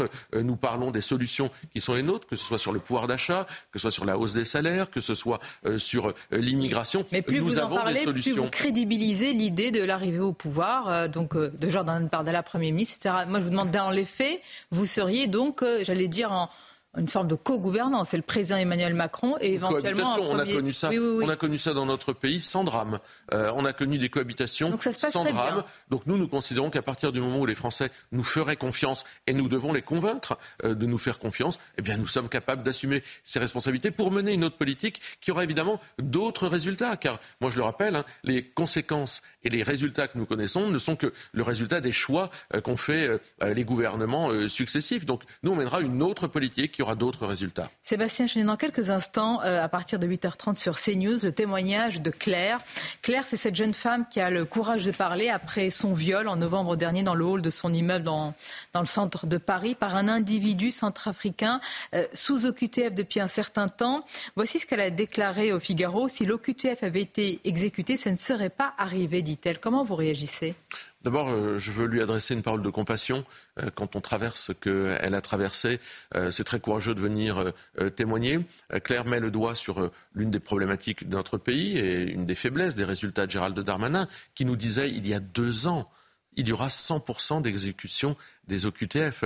Cet individu vient de Centrafrique. Peut-être croyait-il que les pays, euh, j'allais dire, euh, ou euh, de l'autre côté de la Méditerranée, allaient être plus conciliants. Mais vous, au pouvoir, comment vous ferez vraiment pour plusieurs choses. faire appliquer ces OQTF mais, avant même les OQTF, cet individu vient de Centrafrique. C'est un pays qui a signé un accord de paix en 2019. Donc, par conséquent, il n'avait rien à faire. En tous les cas, il n'avait aucune raison de demander l'asile ici. nous pensons qu'avant, les demandes d'asile devraient se faire dans les pays d'origine, ce qui éviterait à des individus d'arriver sur notre sol et de ne pas en repartir, alors même qu'ils n'ont pas les droits de s'y maintenir. Donc vous voyez, déjà avant même les OQTF, il faut se prémunir. Euh, nous, nous considérons qu'effectivement, les négociations avec les pays d'origine, sur lesquels il y a des moyens euh, de pression, des leviers euh, diplomatiques, de visa, non pas avec la Centrafrique. Oh, d'accord, mais sur certains pays du Maghreb, ça n'a pas donné bah grand résultat. Je viens de vous donner, de vous citer l'Algérie, qui est probablement l'un des pays pourvoyeurs en matière d'immigration les plus importants. On est toujours sous le joug des accords de 1968 dont tout le monde a parlé et personne n'a rien fait. Donc vous, vous allez sortir, si je puis dire, la baguette et l'Algérie va tout de suite être conciliante et accepter tous ces OQTF. Je ne vous dis pas que c'est simple. Je vous dis qu'en ce qui concerne les négociations avec les pays d'origine, il faut au moins les entamer. Ça ne sert à rien de rencontrer le président Tebboune si c'est pour lui parler de la pluie et du beau temps. On peut être exigeant de pays à qui on donne beaucoup d'argent. Je voudrais vous soumettre un, sondage IFOP pour écran de veille, Sébastien Chenu. Selon cette enquête, 19% des Français musulmans approuvent les actes du Hamas. Ils sont 45% à considérer que le Hamas est un groupe de, résistance et ils sont 62% à estimer qu'il y a un nettoyage ethnique en cours à, Gaza. Comment vous réagissez à ces résultats? Bon, ce montre la transposition finalement euh, de ce conflit israélo-palestinien euh, dans nos villes, dans nos banlieues, dans notre pays, et euh, qu'un certain nombre de, de, jeunes de confession musulmane considèrent que le Hamas finalement est le porte-parole international des musulmans, ce qui n'est pas le cas. Nous, nous l'avons toujours dit, le Hamas, qui est une organisation terroriste, n'est pas le porte-parole du monde musulman. Au contraire, il fait beaucoup de mal, je pense, au monde musulman, y compris d'ailleurs au nationalisme palestinien, qui ferait bien de se dégager le plus loin possible euh, du Hamas. Précisons qu'il ne s'agit pas ici de dénoncer, attention, un soutien à la cause palestinienne, mais, mais on parle du Hamas. Enfin, bien, sûr, bien sûr, mais justement, il ne faut pas qu'il y ait de confusion. Il ne faut pas confondre soutien à la cause palestinienne et soutien au Hamas. C'est pour ça que je vous dis, le nationalisme palestinien ferait mieux de se dégager très loin euh, du Hamas s'il veut pouvoir. Il faudrait l'y euh, aider peut-être. par exemple. je, je, prends juste, pardonnez-moi, cet élément du sondage. 62% estiment qu'il y a un nettoyage ethnique en cours à Gaza. Finalement, c'est ce que dit aussi l'ONU. Non, c'est enfin euh, l'ONU. Ils ont repris ces mots-là. Dit pas exactement ça, mais simplement il faut remettre, j'allais dire, les, choses en ordre. Israël est attaqué, euh, Israël se défend, euh, Israël a le droit et le devoir de se défendre, et nous, nous avons le droit et le devoir de soutenir Israël. Jusqu'où sans limite, c'est un soutien non, inconditionnel Non, les limites, c'est celle du droit international, mais vous savez. Sont-elles respectées aujourd'hui Je crois qu'Israël fait très attention à cela parce qu'ils sont dans la lumière des projecteurs du monde entier, donc ils font attention, je crois, à ce qu'ils font. Une guerre, évidemment, c'est toujours euh, épouvantable. Il y a toujours des victimes civiles, mais je crois que euh, Israël fait attention à ça, ce qui n'est pas le cas d'ailleurs euh, du Hamas qui met des otages face à un groupe des terroriste, etc. Mais de l'autre côté, voilà, on n'est pas entre deux États. Hein. on est entre un État démocratique, Israël, qui se défend, qui est sous la lumière des, projecteurs internationaux, et le Hamas, organisation terroriste. Non, mais ce qu'il faut, c'est des, pauses, humanitaires pour secourir les populations de Gaza. C'est-à-dire qu'on arrête les conflits, on permet aux populations de Gaza d'être soignées, euh, d'être évacuées, d'être nourries. Ben, voilà. Ça nous ramène quand même à cette situation en France où, à force aussi euh, de dire euh, ou de laisser dire que la France n'est jamais au niveau, qu'elle doit demander pardon, qu'elle doit battre sa coulpe tout au long de son histoire pour tout ce qu'elle a fait, eh bien, on a des citoyens, des, des, jeunes gens qui considèrent que finalement, ils ne sont pas français.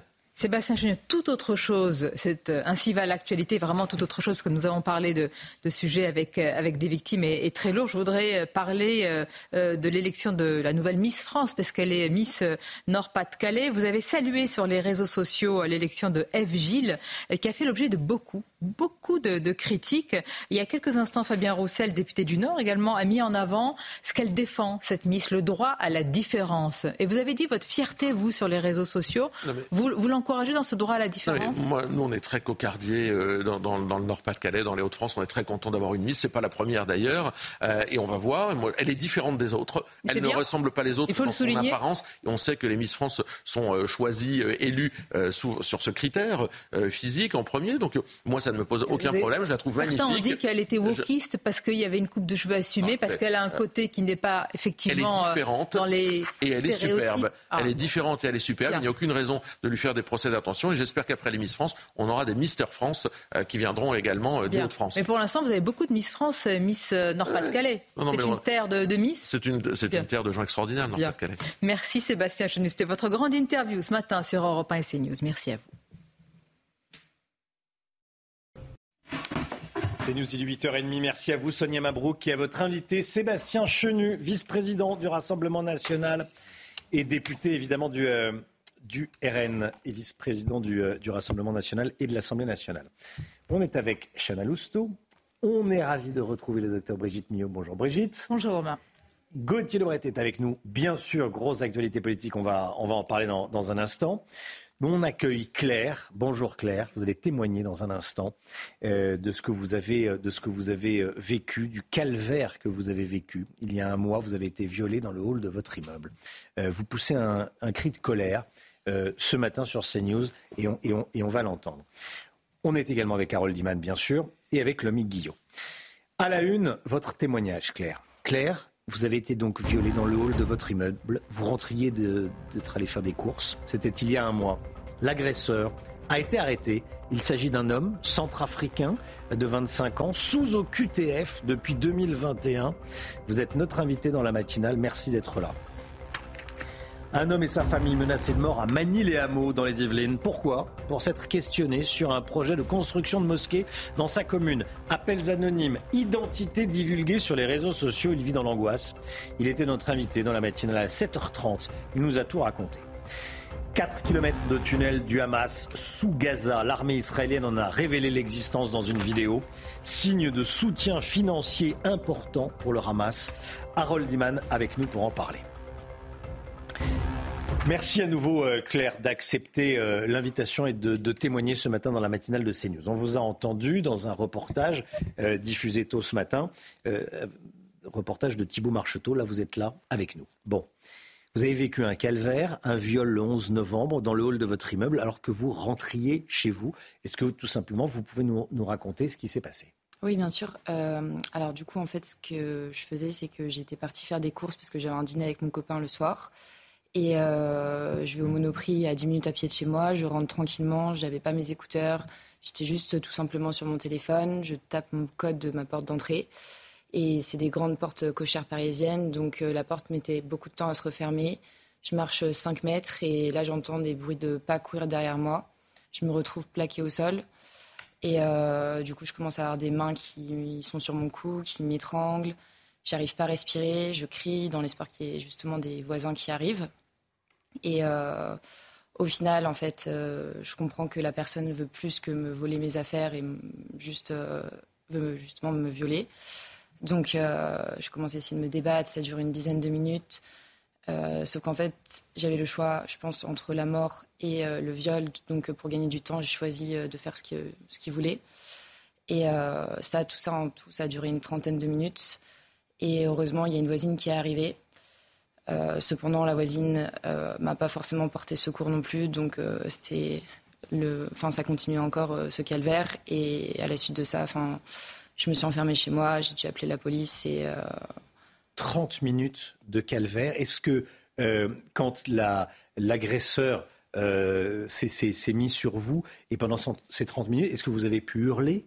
Est-ce qu'on peut hurler ou est-ce qu'on est tétanisé par la peur? Comment ça s'est passé? Bah, on essaie d'hurler, de se débattre, sauf qu'en fait on s'épuise aussi. Hmm. Donc, Et en hurlant, vous avez personne n'a répondu? Malheureusement, non. Personne n'était là. en plus, c'était quand même un samedi en plein milieu d'après-midi, donc j'avais un peu d'espoir qu'il y ait des personnes qui y passent. Mais malheureusement, non. Donc une voisine arrive, elle vous sauve, entre guillemets. Vous dites, elle n'a pas pu vous aider. Pourquoi? Au début, elle n'a pas compris ce qui se passait? Je pense que de un, oui, elle n'a pas compris ce qui se passait. Et de deux, elle avait euh, un taxi à prendre parce qu'elle devait partir en vacances. Et c'était peut-être un peu plus important que de porter secours à, une personne. Vous lui en voulez Un petit peu. En même temps, elle a été ma sauveuse. Donc sur le moment, on ne peut pas forcément lui en vouloir. Mais euh, c'est vrai que c'est quand même euh, de base un devoir citoyen d'aider justement les autres. Donc. Hmm. L'homme est parti.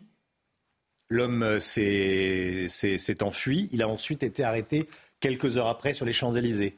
Exactement. En fait, il y avait déjà. Vous l'aviez décrit, évidemment, à la police. J'avais décrit. Il avait, en plus de ça, pris mon sac de course.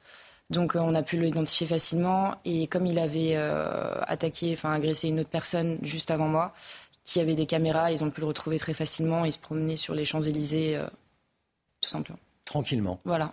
Donc, il ne devait pas avoir bien peur de la police parce qu'il il est resté dans le même quartier. Oui. Vous n'habitez pas très très loin des, Champs-Élysées, c'est le 8e arrondissement, et il est resté dans, le même quartier, il se promenait avec votre sac, votre sac de course. Exactement. Euh, il s'est avéré qu'il était sous OQTF, donc obligation, entre guillemets, obligation de quitter le territoire français. Je dis entre guillemets parce que c'est appliqué qu'à moins de 7%. Euh, et depuis 2001, il est sous OQTF et il était toujours sur le territoire français. Et ça, et ça, ça vous met en colère. Vous n'êtes pas la seule d'ailleurs. Tout le monde est en colère, mais vous, vous l'avez vraiment subi. Oui, c'est ça. Et au final, en fait, on se rend compte que je suis pas la seule à me faire violer et justement par euh, ce type de personnes et que je pense qu'il faut appliquer les lois. Et aujourd'hui, c'est pas pas fait. Donc, euh, juste pouvoir faire bouger les choses, c'est ce que j'essaye de faire à mon échelle. Ouais. Sous OQTF depuis 2021, j'ai dit 2022-2021. Euh, vous en voulez à l'État? Bah, Oui, quand même, au final, parce que bon Juste, ils n'ont pas fait leur travail. Et si ça avait été mieux appliqué, euh, peut-être que s'il y avait des lois un peu plus strictes, peut-être que bah, cette personne ne m'aurait pas violée, aurait pas violé l'autre fille. Et souvent, enfin, les personnes qui sont sous QTF enfin, font pas mal de délits. Et si ça avait été euh, justement appliqué, il n'y aurait pas ce problème. Alors vous l'avez dit, il avait agressé une autre, euh, une autre jeune femme. Quelques, quelques instants auparavant, vous, avez, vous êtes entré en contact avec cette jeune femme?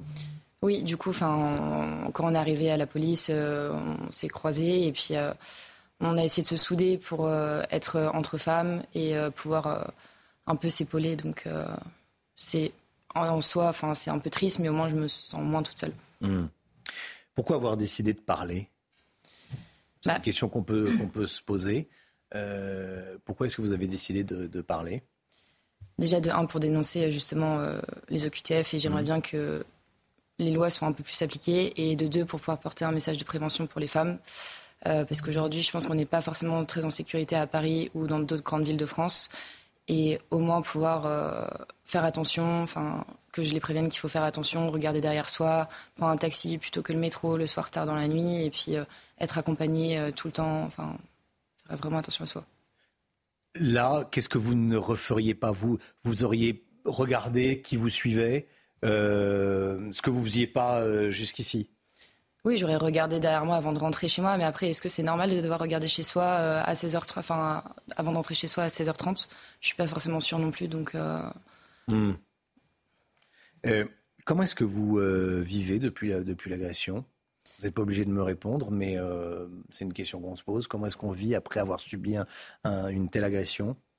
C'est assez compliqué parce que du coup on est très dissocié euh, de son corps, donc au début on ne comprend pas forcément ce qui se passe.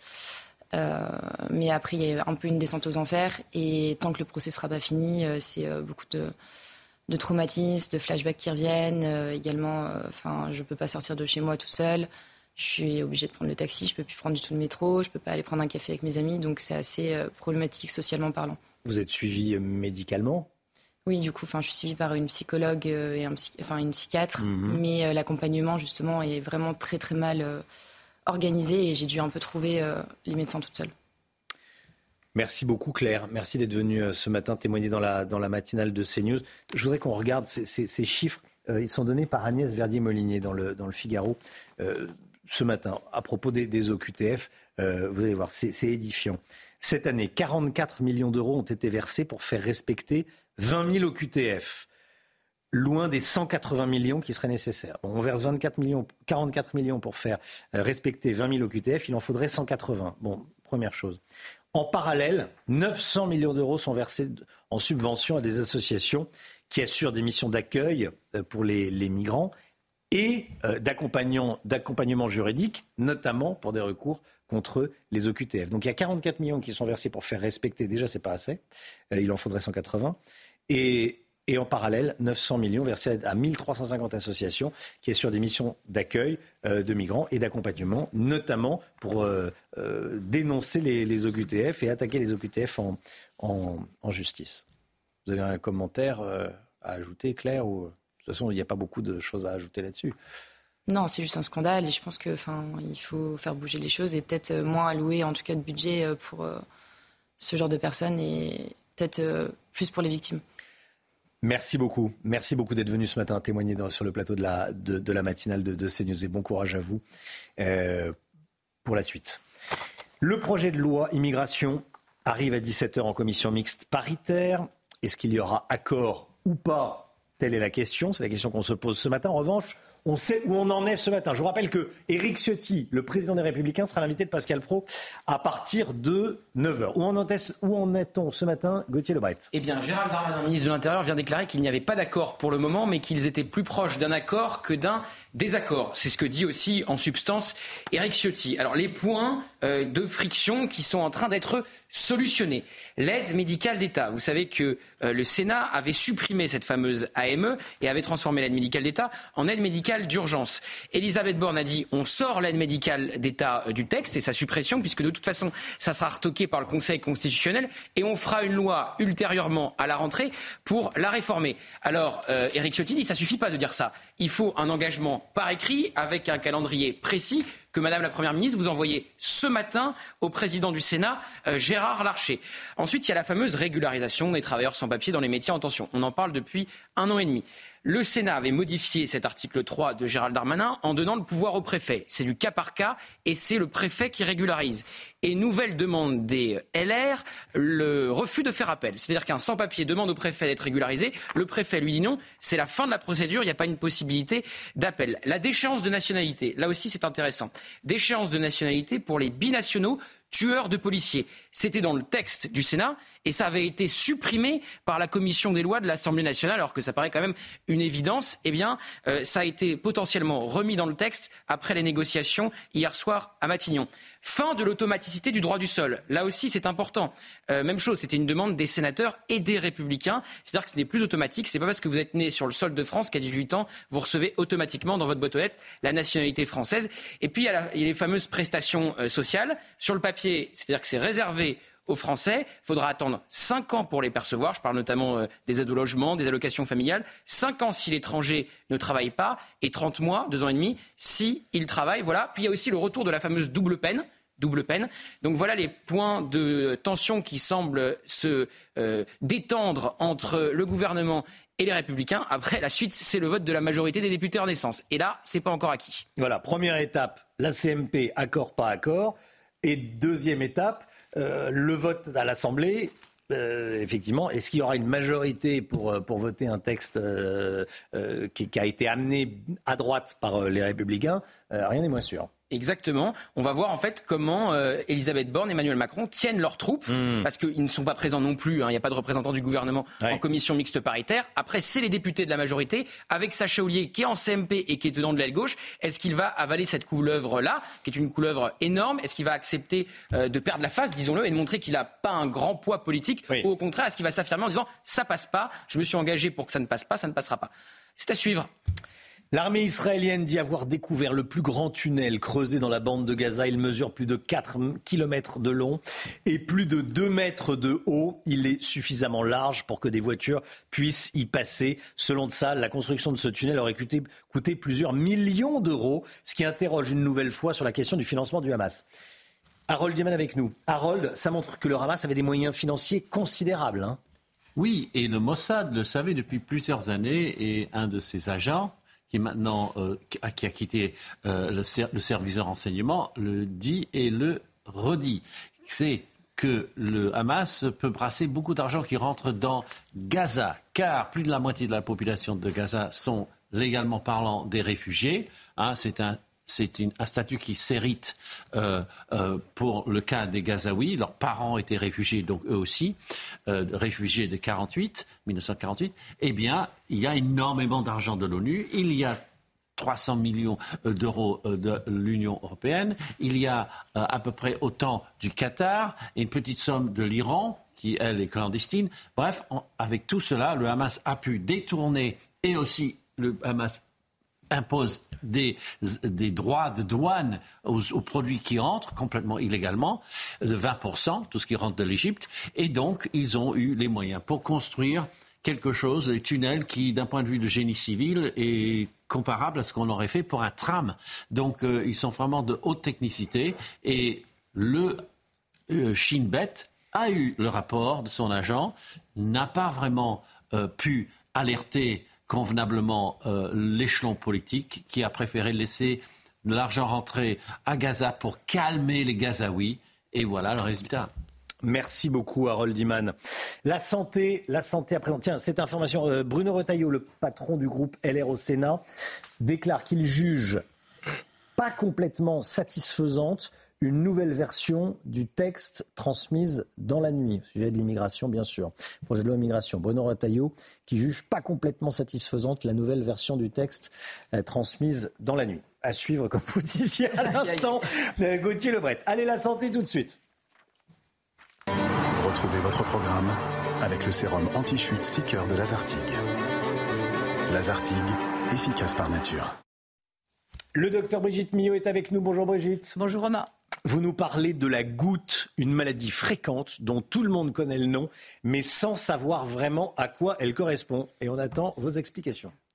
Alors oui, c'est une maladie qui est assez fréquente, qui touche tout de même à peu près 3% de la population adulte.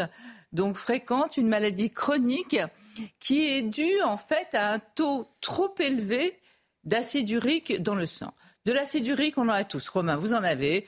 Tout le monde a un taux d'acide hmm. urique dans le sang. Euh, et ce taux, il, a, il correspond à une certaine norme, certains chiffres, etc. Il est dû essentiellement à un apport de l'alimentation avec une destruction de certaines cellules qui vont produire des purines, bref, peu importe. Soit ça vient de l'alimentation ou la dégradation de certaines cellules, soit il y a un problème d'élimination par le rein et du coup il y a un taux qui va être plus élevé euh, que la normale, soit parce qu'il y a un, apport trop important, soit parce qu'il y a un défaut d'élimination. Alors, euh, quand je parle d'apport trop important, je vais vous donner, on va voir sur ces images, euh, qu'est-ce qui peut provoquer ce taux trop élevé d'acide urique, essentiellement l'alcool. Gauthier est au courant. Euh, la bière, même sans alcool, Gauthier. même ah, une bière sans alcool, ça t'arrive pas. Euh, après, il y a les sodas. Là aussi, on n'y pense pas, mais les sodas, les produits sucrés, notamment à base de fructose, peuvent euh, faire monter le taux d'acide urique. Les viandes rouges, les abats, euh, les riz de veau, la cervelle, le foie de veau, euh, les crustacés aussi, et quelques poissons gras, harengs, sardines, maquereaux. Après, il y a d'autres choses aussi. J'ai pas tout mis, hein, la liste aurait été trop longue.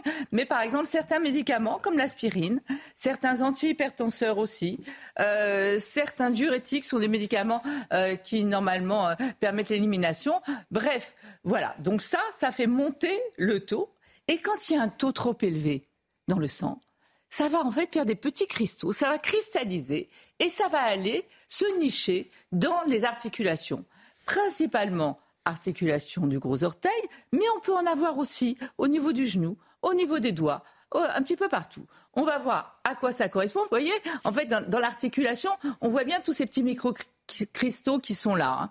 Et je peux vous assurer que les patients, quand ils vous en parlent, c'est extrêmement douloureux. C'est extrêmement douloureux, mais ça leur fait un mal mmh. terrible. Brûlure, l'impression que leur, orteil est complètement broyé, ils peuvent à peine, le, le drap peut même pas toucher euh, l'orteil. Ça arrive souvent pendant la nuit, la première crise. Hein. Euh, c'est brutalement comme ça, vous avez cette douleur, et c'est terrible et avec une acmé, euh, le pic maximum 4 à 6 heures après le début de la crise. Voilà. Je vais vous montrer d'autres endroits, d'autres articulations. ça peut absolument toucher. Vous voyez, là, c'est les doigts. Et après, ça peut même faire ce qu'on appelle des, des tophies, des petits amas de cristaux comme ça, vous voyez, qui provoquent ce gonflement sur les doigts. On va le voir encore sur d'autres articulations. Euh, vous voyez la déformation que ça peut faire là? On voit bien la base du gros orteil, cette grosse déformation. Le tissu est tout inflammatoire, c'est rouge, c'est chaud, c'est douloureux. Alors, il y a deux choses. Il y a le traitement de la crise de goutte. Euh, on va vraiment donner là des médicaments. On peut donner des anti-inflammatoires. On peut donner la colchicine, c'est un médicament euh, de la crise aiguë de la goutte. Il faut évidemment faire attention aux aliments qui, sont responsables, évidemment. Je pense que quand on a une crise de goutte, on fait attention. À... Il y a cette image hein, de maladie euh, de l'alcoolisme pour. Euh, Alors peut-être pas de l'alcoolisme, mais du bon buveur en tout cas, du bon mangeur, du bon buveur, souvent en surpoids. Euh, ça touche plus fréquemment les hommes, mais ça a doublé chez les femmes en 20 mm. ans quand même.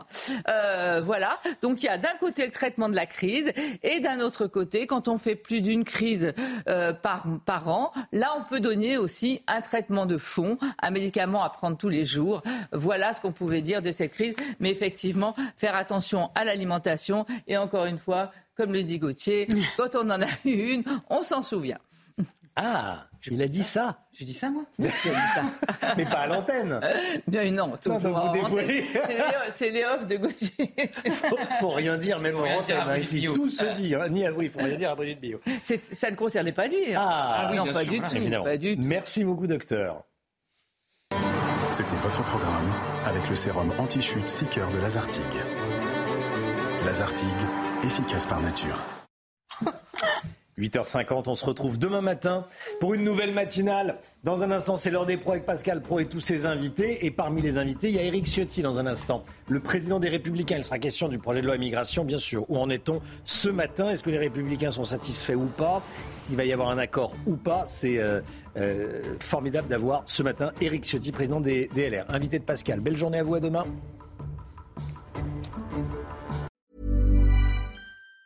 Even on a budget. Quality is non-negotiable. That's why Quince is the place to score high-end essentials at 50 to 80% less than similar brands. Get your hands on buttery soft cashmere sweaters from just 60 bucks, Italian leather jackets, and so much more. And the best part about Quince, they exclusively partner with factories committed to safe, ethical, and responsible manufacturing. Elevate your style without the elevated price tag with Quince. Go to quince.com slash upgrade for free shipping and 365-day returns.